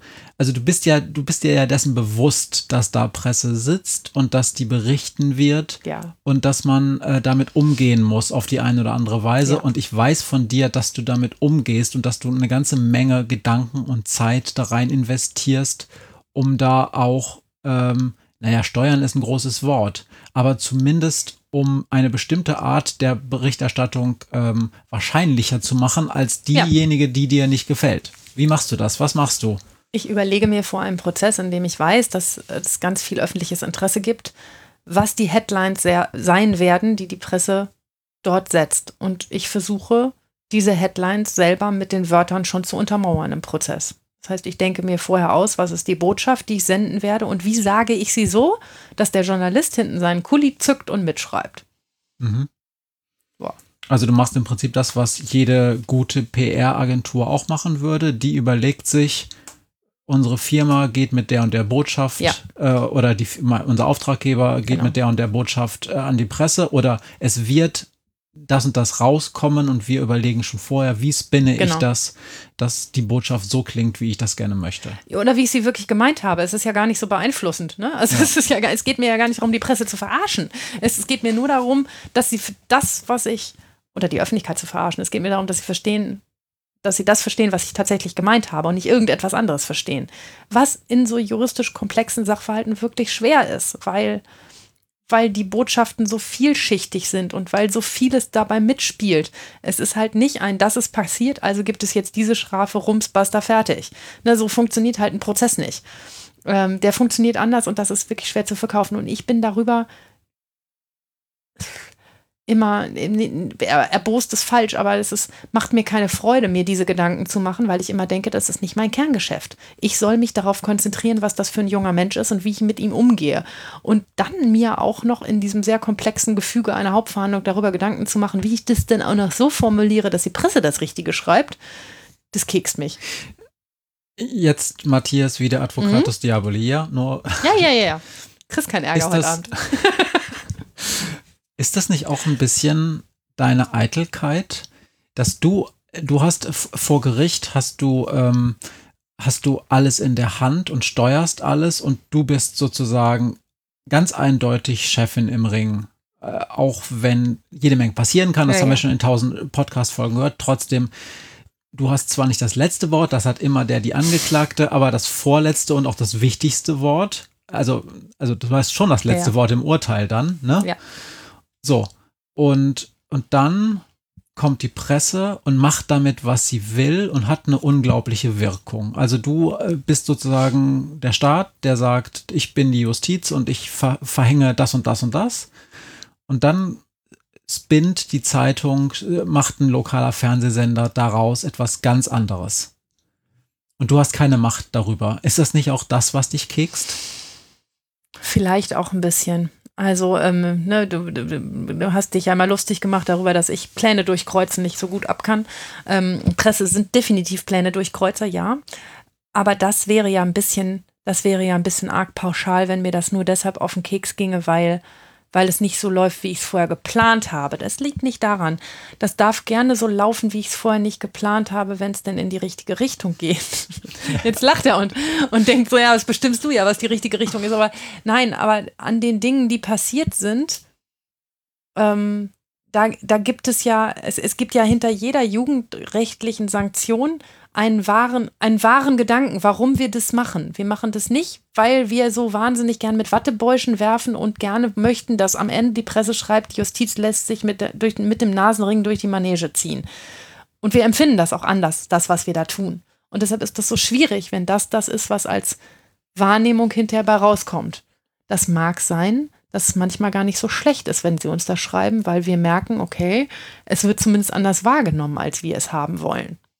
Mhm. Ne? Also die, die Kontrollfunktion hat es ja definitiv und die ist auch nicht schlecht. Die mag ich der Presse und deshalb will ich nichts gegen diesen Öffentlichkeitsgrundsatz sagen. Der ist gut und richtig. Ähm, und auch mit unserer Geschichte immens wichtig. Und natürlich gibt mir das zu denken, ähm, wenn jemand schreibt mir selber, ist das noch nicht passiert, aber einem Kollegen, wo neulich die Presse geschrieben hat, der Richter hat es mal gar nicht im Griff gehabt. Den ganzen Prozess nicht. Ist ihm voll aus dem, aus dem Ruder gelaufen und voll entglitten und er hat auch nicht gerade mit guter Vorbereitung und mit Kompetenz geglänzt. Rums. Das war gemein, weil es ein Kollege ist, der, dem man Inkompetenz wirklich, wirklich nicht vorwerfen kann. Aber irgendwas ist da in der Nummer schiefgelaufen in der Vermittlung der Inhalte, ähm, so dass die Presse sich darauf gestürzt hat, er sei faul und doof. Okay. Ich, jetzt weiß ich nicht, wie lange wir noch, ich hätte noch ein paar Fragen, aber es gibt noch einen Punkt, der mich beschäftigt und das ist ja der, ähm, wir reden ja über Öffentlichkeit und wir haben bisher nur über die Öffentlichkeit geredet, die es bisher so gibt und die bestimmten Regeln folgt. Ja. Und wir haben ja schon bei der Besprechung des Koalitionsvertrages gesagt, ja. da, da gibt es, da gibt es ja noch Öffentlichkeitsthemen, die jetzt erst zum Zuge kommen. Also dass die Öffentlichkeit des Gerichtsprozesses vielleicht noch äh, anders und öffentlicher wird, ja. als es bisher der Fall ist. Ja. Wollen wir das noch besprechen? Lass uns das nach dem zweiten Fall besprechen, weil dann haben wir noch mehr Grundlage. Okay um es sozusagen auf Sachen zu beziehen, würde ich sagen. Und es gibt noch einen zweiten Fall. Es gibt einen Möchtest du Fall. den jetzt erzählen? Wenn ich darf. Na dann. Mein zweiter Fall heißt Anita. Ich habe ihn deshalb mitgebracht, weil er zeigt, dass die Erfordernisse in unserem Strafprozess, also nach Möglichkeit ganz offen zu verhandeln und auch ehrlich, mit falscher Berichterstattung nicht oder mit schwieriger Berichterstattung, sage ich mal vorsichtig so, nicht gerade an Qualität gewinnen. Anita ist 20. Ich habe sie noch nie gesehen und sie scheint bislang strafrechtlich nicht so besonders aktiv gewesen zu sein. Oder sie hat sich bislang sehr schlau angestellt. Dass letzteres nicht stimmen kann, merke ich schon beim Lesen der Akte. Anita hat eine Mietwohnung. Weil sie selber aber gar nicht so viel Platz, dafür aber umso mehr Geld braucht, kommt sie auf die Idee, die Wohnung unterzuvermieten.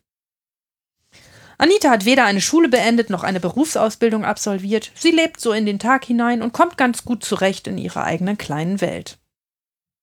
Anita liebt Klamotten.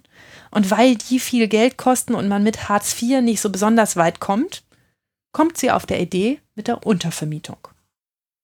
Sie setzt eine Annonce in die Zeitung und nach zwei Tagen meldet sich Thomas. Thomas arbeitet bei einem Unternehmen in unserer Großstadt, muss aber nur zwei oder drei Tage in der Woche anwesend sein, den Rest verbringt er mit seiner Familie im 600 Kilometer weit entfernten Süddeutschland. Als sich Thomas bei Anita vorstellt, beschleicht ihn ein ungutes Gefühl. Sie ist ganz schön seltsam, aber eigentlich auch sehr nett. Die Wohnung ist in einem Top-Zustand, sehr sauber und ordentlich, und Anita ist bereit, sie ihm möbliert zu vermieten. Außerdem will sie erstaunlich wenig Geld dafür und so greift Thomas zu. Als er nach einem Untermietvertrag fragt, zuckt Anita mit den Schultern. Wir haben doch alles besprochen. Muss das sein? fragt sie. Und ihm ist es auch recht, die Formalien zu lassen. Leider fragt Thomas nicht, warum sie die Wohnung untervermietet. Hätte er gewusst, dass sie sich ein Bett in den Heizungskeller des Hauses gestellt hat, wäre ihm vielleicht früher die Idee gekommen, dass da etwas nicht stimmt. Und Anita fragt auch nicht, warum er eine Untermiete sucht. Auch das hätte geholfen, das entstandene Chaos zu vermeiden. Anita schläft direkt unter ihrer Wohnung. Sie bekommt ganz genau mit, wann Thomas nach Hause kommt und was er so alles macht. Am ersten Wochenende hört sie plötzlich keine Schritte mehr. Am Sonntag traut sie sich in die Wohnung und sieht, dass Thomas nicht da ist. Sie wundert sich und geht achselzuckend zurück in ihren Keller. Als Thomas aber auch in den kommenden Tagen nicht mehr auftaucht, beginnt sie wieder im eigenen Bett in der eigenen Wohnung zu schlafen. Zwei Wochen später beschließt sie, dass Thomas wohl nicht wiederkommt. Sie weiß nicht, dass er mit einem gebrochenen Bein in Süddeutschland liegt. Sie haben Telefonnummern ausgetauscht aber Anita kommt nicht auf die Idee, ihn anzurufen.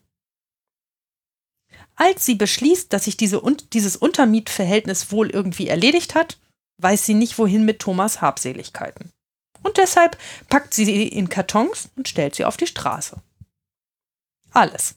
Seine Klamotten, seinen Wecker, die Zahnbürste, ein paar Lebensmittel, die sie im Kühlschrank gefunden hat, die CDs, das kleine Bücherregal mit den Büchern, eben alles, was nicht ihr gehört.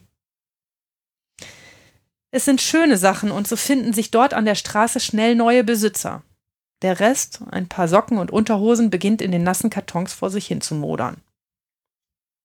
Als Thomas nach fünf Wochen in seine Wohnung zurückkehren will, passt zwar der Schlüssel, aber seine Vermieterin ist wieder eingezogen und seine Sachen sind weg. Sie streiten sich heftig. Anita behauptet, die Sachen an die Straße gestellt zu haben und jetzt sei alles weg. Thomas holt die Polizei. Und schnell wird hieraus ein Unterschlagungsverfahren. Man wirft Anita vor, sich die Sachen angeeignet und möglicherweise weiterverkauft zu haben. Auch ich kann mir nicht vorstellen, dass diese Geschichte mit dem Ich wusste gar nicht, dass der wiederkommt, seine Sachen habe ich an die Straße gestellt, stimmen könnte. Am Verhandlungstag hat sich die Presse angesagt. Sie sitzen bereits vor dem Verhandlungssaal.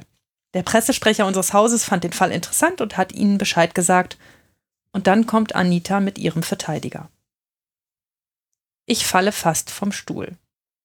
Anita ist über 1,80 Meter groß, wirklich extrem übergewichtig und steckt mitten im November in einem schneeweißen Balletttütü. So ein Ding, in dem kleine Mädchen Schwansee tanzen, mit einem knallengen Oberteil und abstehendem Tüll an den Hüften. Darunter trägt sie nichts. An den Füßen hat sie weiße Lackpumps, so richtige Hochzeitsschuhe. Sie ist stark geschminkt, hat weder Jacke noch Mantel und scheint nicht zu frieren in ihrem Outfit. Ich gucke den Anwalt mit hochgezogenen Augenbrauen an und er sagt, wir müssen reden. Anita winkt mir derweil fröhlich zu. Sie zwinkert komisch und kichert die ganze Zeit. Gemeinsam mit dem Staatsanwalt gehen der Verteidiger und ich in mein Beratungszimmer. Es ist eigentlich ziemlich offensichtlich. Anita hat ernsthafte mentale Probleme. Sie ist ein offenbar grundfreundlicher und vertrauensseliger Mensch und ist deshalb ohne nennenswerte Auffälligkeiten durchs Leben gekommen. Aber in dem missglückten Untermietvertrag ist deutlich geworden, dass Anita eine Menge Hilfe und Unterstützung gebrauchen könnte.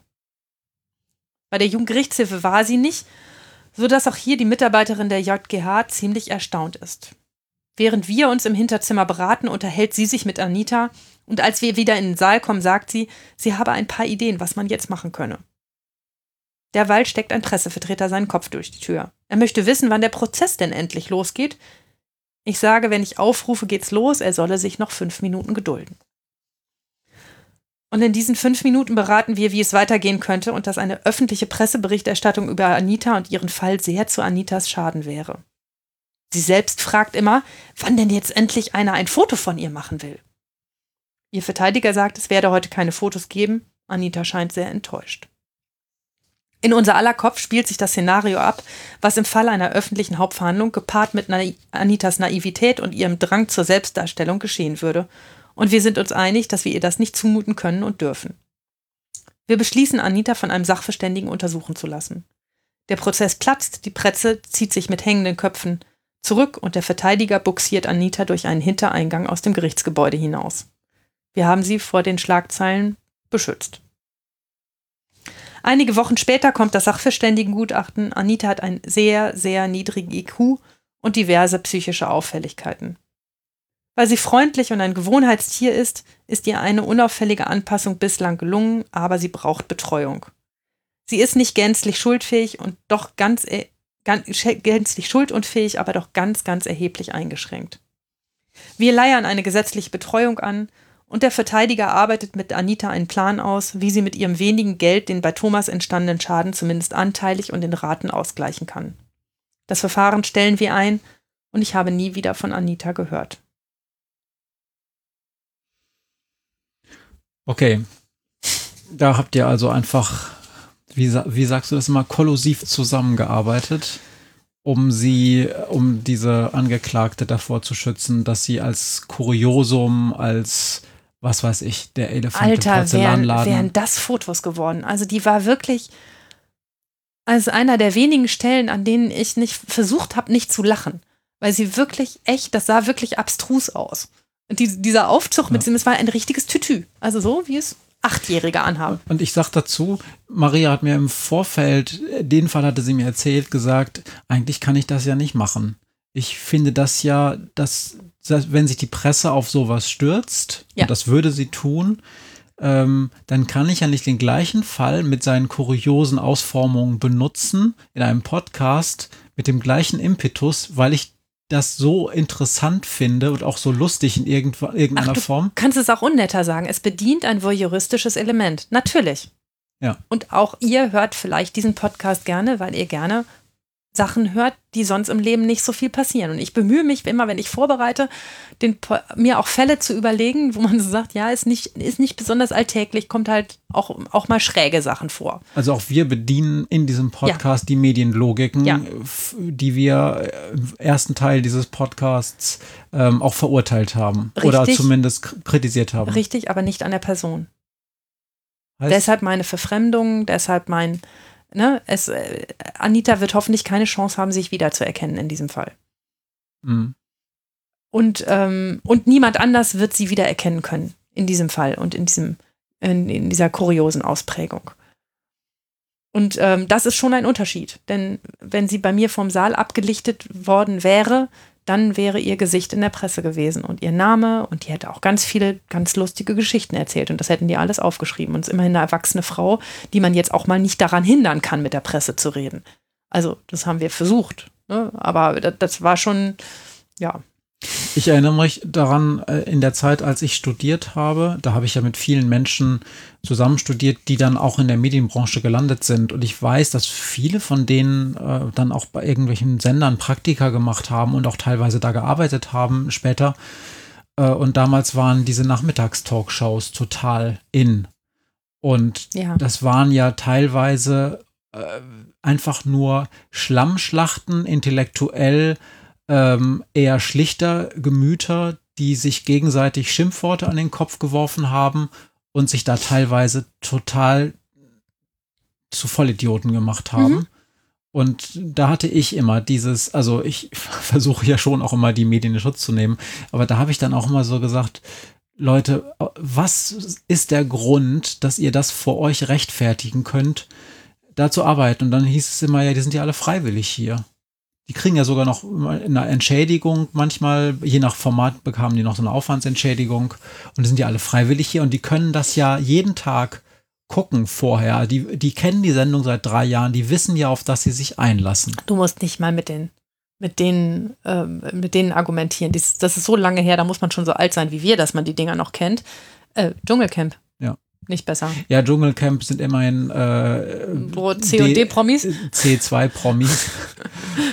die wissen es noch immer so ein bisschen. Aber äh, damals ging es wirklich um Leute, die kannte niemand vorher. Die hatten nichts im Leben gemacht, was sie zu Promis gemacht hätten, außer dass sie einmal ins Fernsehen wollten. Hm.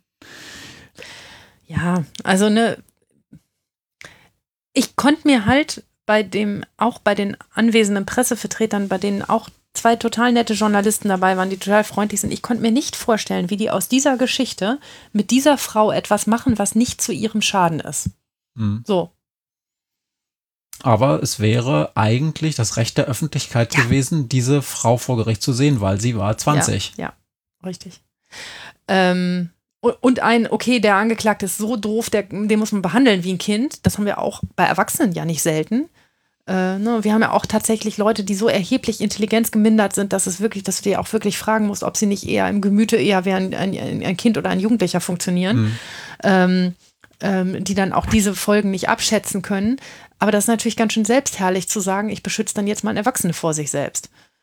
Der ja, Das, was ihr da gemacht habt, war das denn dann rechtlich alles okay? Ja, ja. Oder habt ihr da. Habt nein, ihr wir haben nicht gemauschelt. getrickst? Nee, das, wir haben nicht gemauschelt. Wir haben nur, was wir getan haben, ist etwas besprochen, als der Fall noch nicht aufgerufen war.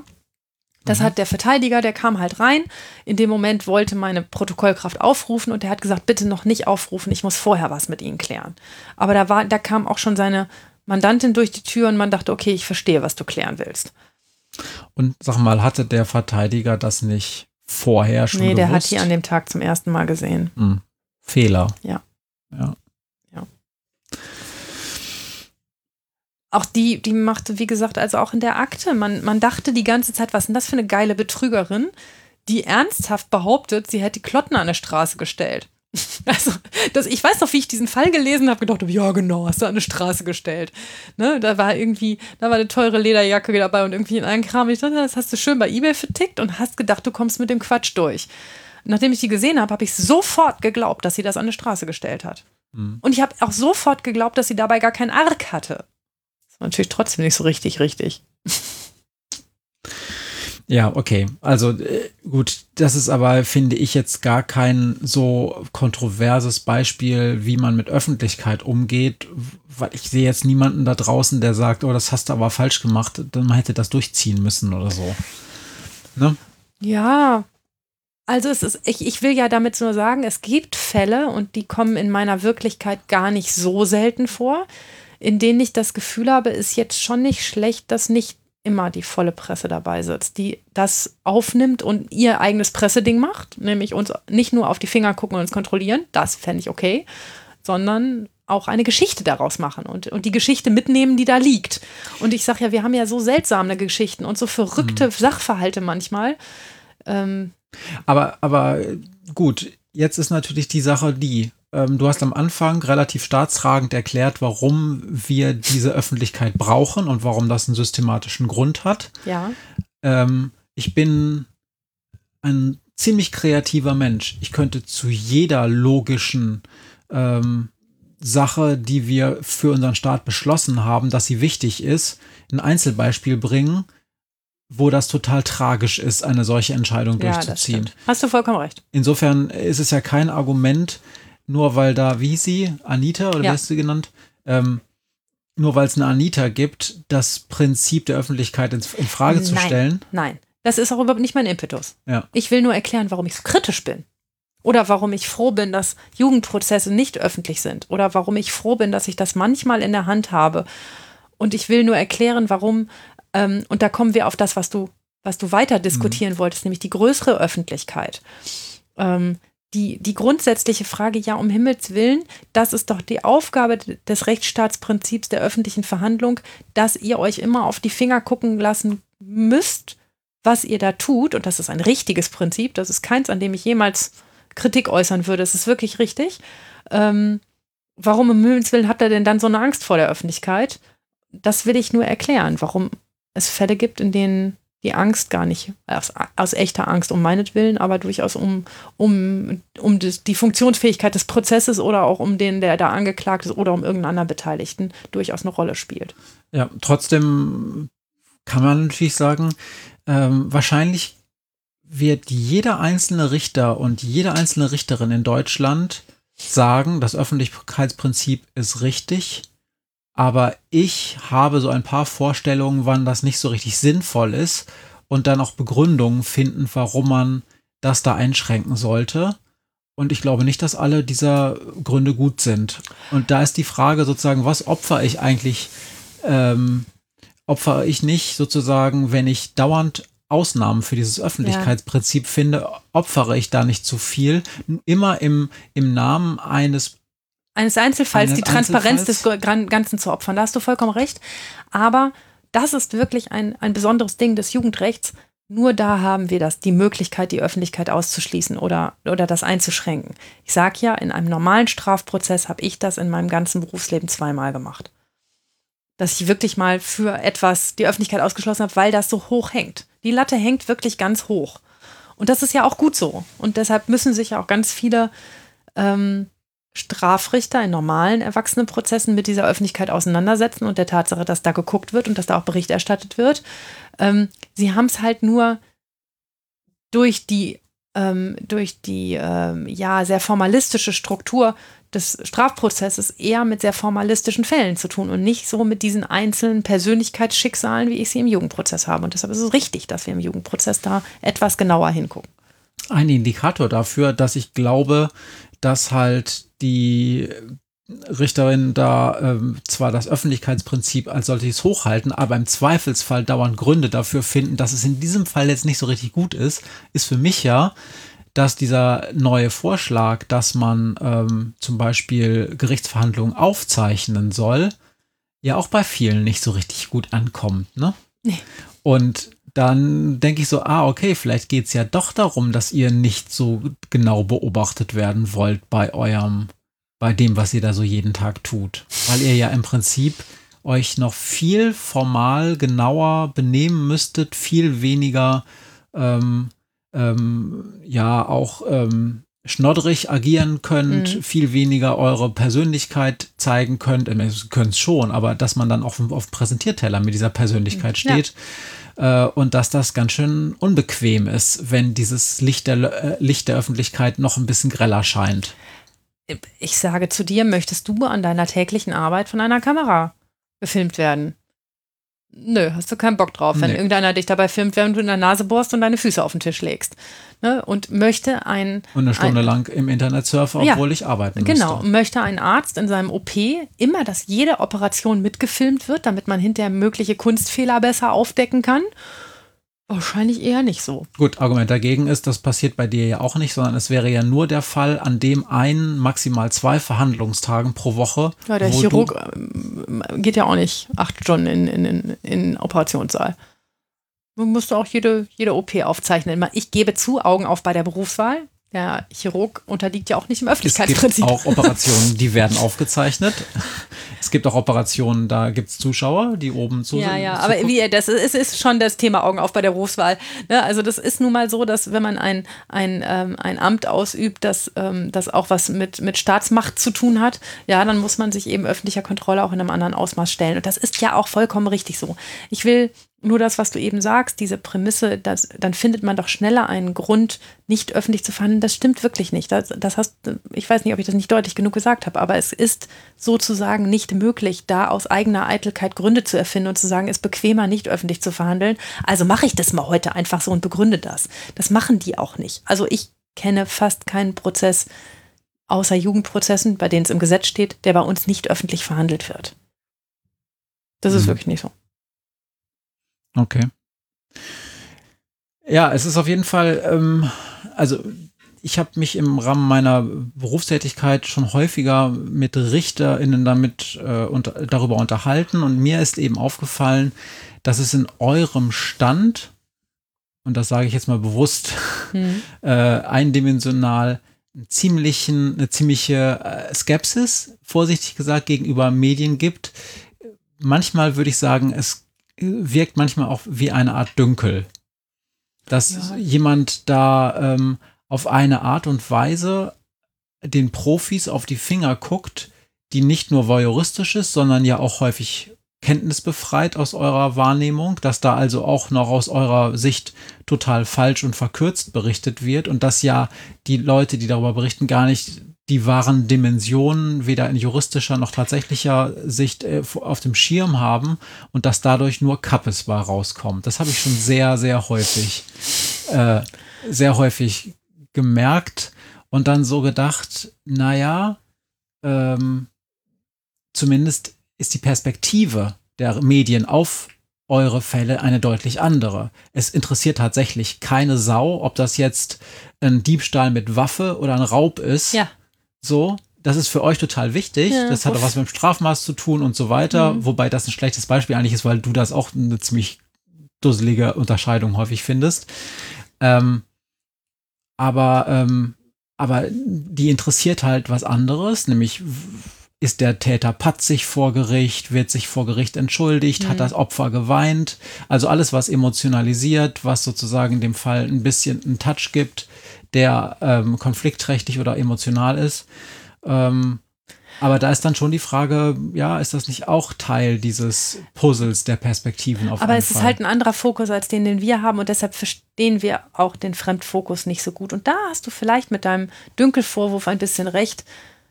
Wir wollen ja gern bestimmen, wo die Leitlinien unseres Falls sind und was das Entscheidende ist, weil wir sprechen ja auch am Ende das Urteil. Mhm. Und ähm, dann von einem Organ, das sozusagen von außen kommt und an dem Spiel gar nicht teilhat, ne? die, die ganze Theateraufführung ja nicht mit hat und keine eigene Rolle hat, das dann sagt, nein, das habt ihr alles falsch gemacht, weil es ist eigentlich alles ganz anders und man muss irgendwie, habt ihr nicht gesehen, was das für falsche Tränen waren bei dem Opfer. Ja, das, ähm, das ist relativ schwer auszuhalten. Ja, und ich glaube, dass ähm, es gibt ja nochmal diese Besonderheit, diese GerichtsreporterInnen, die teilweise dann jahrzehntelang die Gerichtsverhandlungen ähm, begleiten und die sich natürlich dann auch wahrscheinlich auch häufig zu Recht als Expertinnen in dem Bereich sehen und wie, wo ihr dann aber auch häufig so mir den äh, äh, vermittelt, das ist trotzdem noch ein Dilettant. Und der hat trotzdem oder die hat trotzdem noch lange nicht verstanden, wie das mit der und der Konstellation ist. Und auch wenn sie schon viele Stunden im Gerichtssaal verbracht hat, hat berichtet sie es jetzt zum 20. Mal falsch und legt den Fokus trotzdem auf den falschen Gesichtspunkt, weil das ist nicht das entscheidende Kriterium, warum wir Ja. jetzt diese Person ver Wie, wieder das Beispiel, haben. setzt Gisela Friedrichsen, ja, alte Gerichtsreporterin, in, äh, in einen OP zu einem, äh, zu einem äh, Herzchirurgen ähm, und lass sie 20 Mal zugucken. Danach kann sie die Herz-OP übrigens immer noch nicht korrekter beschreiben. Nur weil sie 20 Mal zugeguckt hat. Sie wird vielleicht ein paar Worte von ein paar Geräten gut benennen können und auch einen gewissen Standardablauf. Aber ob der das nun richtig gemacht hat oder nicht, wird sie immer noch nicht beurteilen Jetzt hast du können. dich aber gedrückt vor der Frage, wie hat sie denn über Gerichtsverhandlungen Verhandlungen berichtet, Ähm, weil das war ja durchaus auch jemand, die du auch mal kritisiert hast. Ja, ja, total. Aber das ist natürlich, wenn der Fachfremde über das eigene Fach berichtet, ähm, dann liest man das ja noch dreifach kritischer ähm, als, ähm, als, als, als man das sozusagen so einem normalen Journ- Journalisten irgendwie ähm, äh, verzeihen würde, wenn er da irgendwelche inhaltlichen Fehler macht. Und das ist- und das, das, wenn das auch mit dem Impetus kommt, ich weiß das schon genauso gut wie ihr, und man denkt, äh, dafür, musst du es irgendwie dann doch irgendwie ein paar Jahre studieren, damit es genauso gut weißt. Das ist aber, das ist ein altes Thema zwischen Journalisten und irgendwelcher Fach, äh, Fachlichkeit. Und das hab, haben auch nicht nur die Juristen mit den Journalisten, das haben alle anderen auch. Das hat auch äh, jeder, der im Bereich Internet zum Beispiel Ja. arbeitet, so technisch, und dann kommt ein Pressebericht über irgendeinen Malware-Kram, Viren, Ja. Datenschutz und so, und dann denkt man immer, Holger, die Waldfee, die können immer noch nicht darüber berichten. Hm. Und wie kann man das denn so plakativ und auch falsch gewichtet berichten? Und das ist natürlich, das ist deshalb ein bisschen ungerecht, weil Gis- Gisela Friedrichsen, über die ich mich für, über viele Artikel total aufgeregt habe, ähm, aber natürlich eine gute Gerichtsreporterin war, die ganz, ganz viel über Gerichtsprozesse wusste und die natürlich auch eine Wahnsinnserfahrung hat, die auch ja eine große, im Gegensatz zu mir, ich sehe ja nur meine eigenen Prozesse, eine große Bandbreite an Prozessen, an unterschiedlichen Prozessen gesehen hat und deshalb vielleicht sogar mehr Erfahrung hat mit grundsätzlich mit Strafprozessen als ich, ne, mhm. weil sie, weil sie ja viel mehr Richter und viel mehr Richterpersönlichkeiten und viel mehr unterschiedliche ähm, Verhandlungssituationen gesehen hat, als ich sie sehe, weil ich sie immer selber schaffe und immer dieselbe Situation sehe. Deshalb will ich ihr da ganz viel Erfahrung und auch ganz viel interessante Berichterstattung und auch das Bemühen um seriöse Berichterstattung überhaupt nicht absprechen. Das ist äh, bestimmt eine der Journalistinnen, die das sehr gut gemacht hat. Inhaltlich habe ich mich oft aufgeregt, weil ich gedacht habe, oh Gott, hat sie das immer noch nicht kapiert, dass das so nicht ist. Aber das ist eben auch ein Klein-Klein. Das ist wie mit der Herz-OP. Ja, das könnte sie wahrscheinlich heute auch nicht gut schreiben. Und hm. trotzdem könnte sie interessante Sachen über Herz-OPs schreiben, wenn sie bei 20 Herz-OPs dabei war, ganz sicher. So, das, da will ich, da will ich gar nicht, das, äh, also wenn sich Fachjournalisten dann wenigstens spezialisieren und sagen, das ist das Ding, was ich gerne mache und das, das äh, lerne ich jetzt mal gut. Und ich glaube, das war bestimmt eine Journalistin, die auch viel mit Juristen geredet hat über ihre Prozesse. Ähm, da will ich überhaupt kein Bashing betreiben, das ist ja gut und richtig so. Und das, und ich, glaube auch, dass Journalismus drei Etagen drunter mit einfach nur einer täglichen Presseberichterstattung, was ist los in unserer Stadt, was gibt es hier Neues, äh, was ist interessant, ja auch überhaupt nicht schlecht sein muss und auch überhaupt nicht immer so sein muss, wie ich es heute geschildert habe. Ähm, und, und nicht wir, wir, wir immer jeden davor beschützen müssen. Nein, es gibt auch ganz viele wichtige Funktionen, nämlich zu sagen, dieser Rechtsstaat funktioniert, es gibt hier jemanden, der sich um eine Sache kümmert, es passiert auch etwas, ist vielleicht nicht so, wie wir uns das vorgestellt haben, aber es passiert was anderes. Ähm, daran gibt es viele, viele positive Aspekte, aber halt nicht nur aus meiner Sicht. Mhm. Okay, danke schön. Ähm, sind wir mit dem Themenbereich fertig oder? Ich denke. Ich überlege gerade, ich. Ähm, Hast du dir deine Frage schon überlegt? Ja, habe ich. Ich erzähle noch mal eine Geschichte. Ich habe ja äh, wahrscheinlich auch ein bisschen zu krass ähm, zwischendurch mal einmal gehetzt, so über Menschen, die bei bestimmten Blättern arbeiten und ähm, und dann kriege ich sicherlich auch wieder Post von der einen oder die anderen, die sagen, das kann man so ja wohl nicht sagen. Das ist ja auch ein bisschen bequem vom Sessel aus. Als ich angefangen habe in meinem Studium, da habe ich einen äh, Kommilitonen gehabt. Ähm, Was hast du nochmal studiert? Medienwissenschaften. Ich wollte ich nur noch kurz sagen. Ja, Medien- und Kommunikationswissenschaften. Mhm. Und der hatte bei äh, einer äh, großen Boulevardzeitung in einer gewissen Großstadt Praktikum gemacht. Und ähm, es war, das war tatsächlich noch bevor wir im ersten Semester waren und der erzählte mir das gleich in meiner ersten Woche und dann erzählte er mir eben, wie da gearbeitet wurde und das hat mich wirklich geprägt, weil ich so gedacht habe, okay, die haben nämlich immer den Polizeifunk abgehört und haben immer versucht, als ähm, Reporter vor Ort zu sein, bevor die Polizei da ist. Und haben quasi, also bei einem Fall zum Beispiel, Polizeifunk abgehört, ähm, sind dann da sofort hin. Ich weiß jetzt nicht mehr, was für ein Fall das eigentlich war. Ich weiß nur, dass sie die Angehörigen halt als erste befragen wollten. Ich glaube, es ging um, ich glaube, es ging um einen vermissten Fall. Und dann haben die halt da geklingelt und haben gesagt, äh, wir sind die und die vom Polizeibericht. Das haben sie so gesagt, wortwörtlich vom Polizeibericht. dann wurden sie reingelassen. Und dann sagten sie, ja, sie hatten ja, ähm, es gibt ja diesen vermissten Fall, wir bräuchten bitte nochmal ein Foto des Vermissten.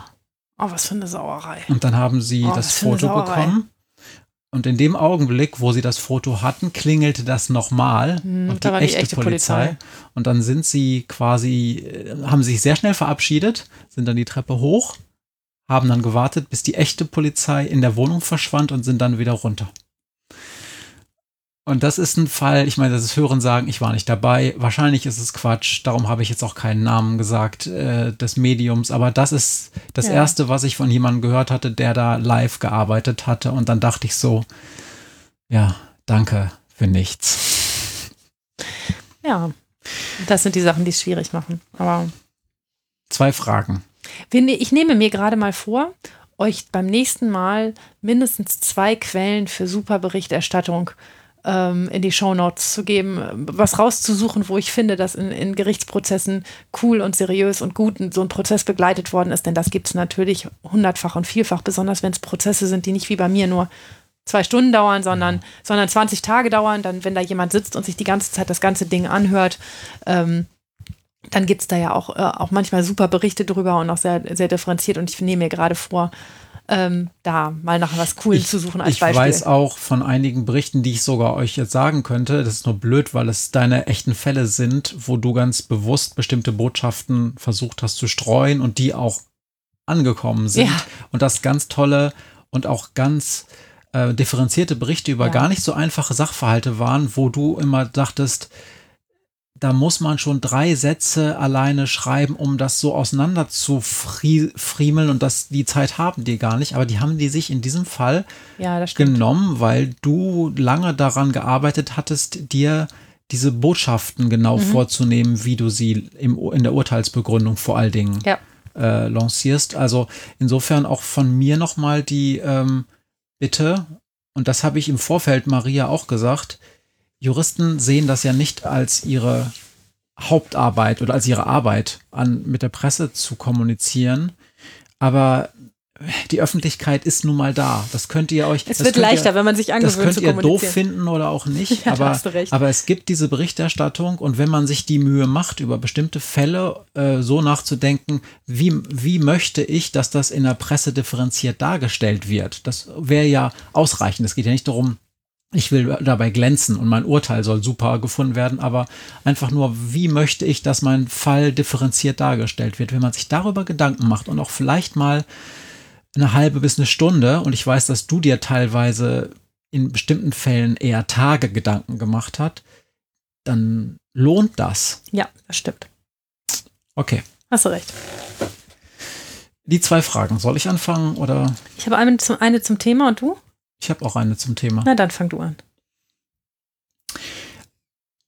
Maria, ähm, Öffentlichkeit ist sehr an Presse, äh, an Gerichtsverhandlungen interessiert und auch an dem Ganzen, was da, was so im Umfeld von Gerichtsverhandlungen passiert.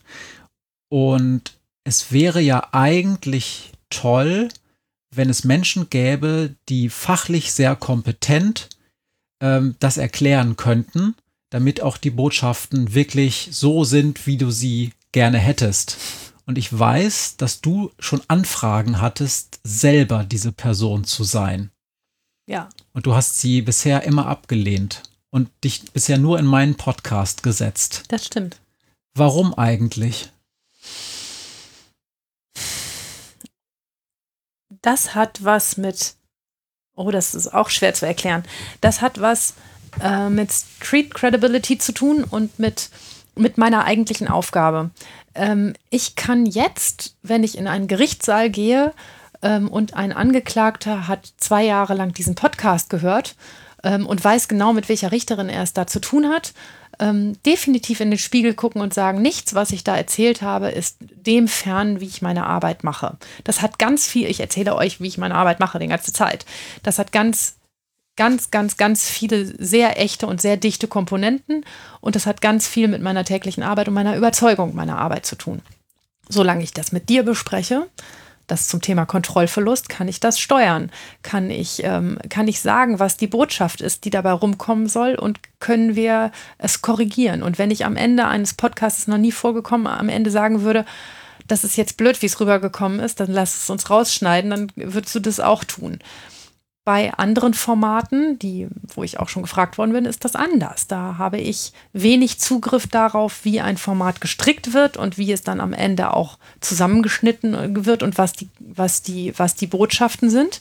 Und ich ist es gar nicht so, dass ich den Beteiligten gar nicht vertraue, dass sie das auch gut machen wollen und gut machen würden. Aber ich weiß nicht, ob das, was dabei rauskommt, passgenau zu dem ist, was ich täglich mache. Und ich will meine Glaubwürdigkeit in meinem Job nicht verlieren. Ich möchte nicht, dass mich jemand im Fernsehen sieht als Richterin X und dann am Ende sagt, das ist ja geil, das sind ja zwei verschiedene Persönlichkeiten, die im Gerichtssaal und die dann da sitzt und sich da darstellt. Das mhm. möchte ich nicht. Ja. Außerdem habe ich keine Zeit für so ein Shishi. So ein Podcast kostet schon viel Zeit und ich arbeite viel und ich habe keine Zeit für so ein Kram. Ja, man muss dazu sagen, man ähm, ist ja als äh, Richterin quasi äh, fast gleichgestellt dem Beamten. Also man ist ja quasi eine Art Beamter, auch wenn ihr, wenn ihr nicht so heißt, sondern Richter. Ähm, und ihr werdet ja auch äh, vernünftig bezahlt. Okay, nochmal ein anderes Thema. Und ihr dürft ja auch nicht so einfach zum Beispiel Geld annehmen. Mhm. Ähm, ähm, was dann ja auch bedeutet, dass dieser Aufwand, den ihr dann betreiben würdet, da ja einfach obendrauf käme. Ja, man dürfte sich das, glaube ich, sogar vergüten lassen als okay. Nebentätigkeit, das wäre okay. Ähm, aber, also ich denke bei sowas immer, und das ist ein krasses Beispiel, aber auch das für die älteren Semester unter euch. Früher gab es mal Richterin Barbara Salesch, die hat Strafprozesse verhandelt. Pff, mehr oder minder reißerisch, ähm, juristisch gar nicht verkehrt ähm, viel den Menschen erklärt darüber, wie Strafprozesse funktionieren und so, aber natürlich immer mit diesem persönlichen journalistischen Switch drin, immer mit Voyeurismus drin. Ähm, und die war, glaube ich, selber Richterin vorher. Und ich habe mich immer gefragt, wenn die diesen Job da nicht mehr hat, bei RTL war das, glaube ich, wie will die denn zurück in einen Gerichtssaal gehen? Wie will die denn ihren Job weitermachen? Ich glaube, die war so alt, dass sie das danach nicht mehr musste, bin, bin mir aber nicht sicher. Ähm, Kann ich ja mal live googeln, während äh, du weiter erzählst. bin, bin mir aber überhaupt nicht sicher, ob das so ist. Ähm, aber bei der habe ich mich immer gefragt, ähm, ist, äh, wie, wie will die am Ende diesen Job noch weitermachen und das, was sie da im Fernsehen getan hat, irgendwie in Einklang mit ihrem, mit ihrem Jobverständnis bringen, das ganz bestimmt ein anderes war. Denn war ganz bestimmt jemand, der auch nicht schlecht war in seinem Job. Sat 1. Sat 1. Sat 1 lief das. Ja. Okay.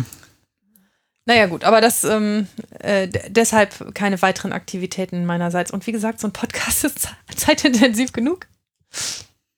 Apropos, uns hat neulich auf Instagram jemand geschrieben, dass er sich freut, dass wir so viel Zeit investieren und dass es ihr in einer Klausur ähm, ernsthaft weiterhelfen konnte, das Verständnis vom Jugendrecht aus unseren Folgen und unseren Fällen. Und äh, wir danken für das nette Feedback. Ja, vielen Dank. Das habe ich sofort Maria weitergeleitet. Äh, habe gesagt, das gefällt dir bestimmt und sie war auch ganz beseelt. Ich lese es mal ganz kurz vor. Barbara Salesch lebt in der ostwestfälischen Stadt Petershagen, ist ledig und hat keine Kinder. Seit der Beendigung ihrer TV-Karriere, Klammer auf 2012, Klammer zu, ähm, beschäftigt, betätigt sie sich als Malerin und Bildhauerin. Außerdem begann sie ein Kunststudium an der Kunstakademie Bad Reichenhall. Die künstlerische Tätigkeit betrachtet sie als ihren neuen Beruf. Aber die ist vorher Richterin gewesen, ne? Aber jetzt nicht mehr. Ja, siehst du? Also ich stell's mir schwer vor. Guckst du mal, ob die vorher Richterin gewesen ist? Ja, ja. Kleine okay, Strafkammer, Berufungskammer am Landgericht. Ja, eben. Also war dann beurlaubt ab 1999. Um, den, äh, um die Serie zu machen. Ja. Genau. Und die war da schon was älter. Ich glaube, das war nicht, das es war hm. nicht direkt vor der Rente. Jahrgang 1950. Ja. Okay. Genau. Amerikanisches Vorbild Judge Judy. Matthias li äh, liest live Wikipedia vor. Okay, gut. okay. Jetzt Deine du, Frage. Nee, ah, nein, ich, nee. äh, so rum. Matthias, wärst du gerne Journalist geworden? Ja, wäre ich tatsächlich. Es gab eine Zeit, da äh, ich, es gibt ja einen Grund, also nochmal andersrum.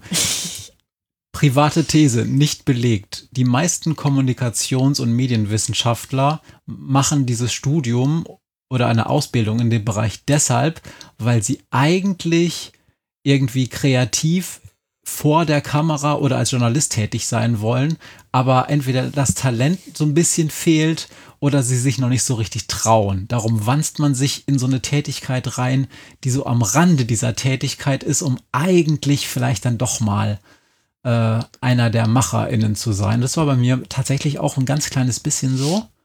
Ähm, ich habe dann aber sehr schnell gemerkt, dass ich, ähm, dass ich das Wichtigste aus meiner Sicht, was ein Journalist braucht, nicht habe. Ich habe nämlich früher immer gedacht, ein Journalist muss gut schreiben können oder gut formulieren können. Und das konnte ich, glaube ich, immer ganz okay.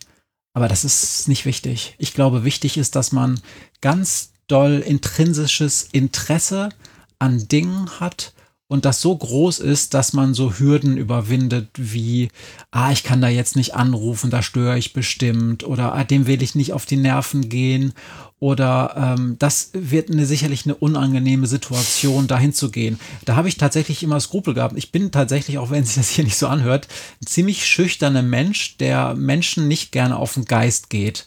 Und ich habe gelernt, dass Journalisten mhm. auf den Geist gehen müssen. Also ich habe mit Journalistinnen mehrere Seminare und Vorlesungen zusammenbelegt, weil wir zusammen studiert haben.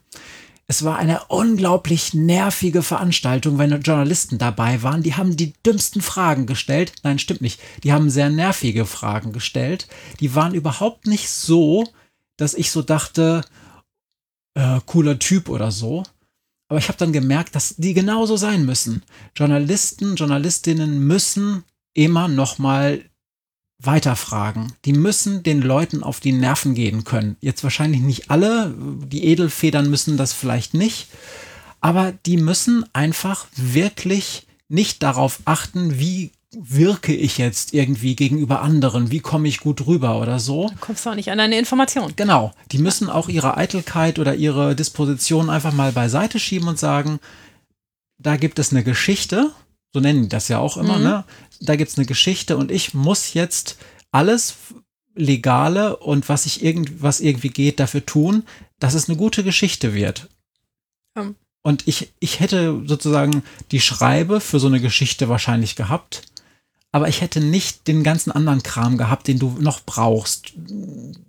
Die Impetus mit den Leuten zu reden, dahin gehen, wo es weh tut, auch vielleicht mal tatsächlich ein bisschen zu doll nerven, ein bisschen äh, sich eine Tür einhandeln, die einem vor der Nase zugeknallt wird oder sowas. Mhm. Ich glaube schon, dass Journalisten das auch machen müssten. Auch mal mit so einer nervigen Richterin verhandeln, was denn noch gerade so okay ist und was nicht.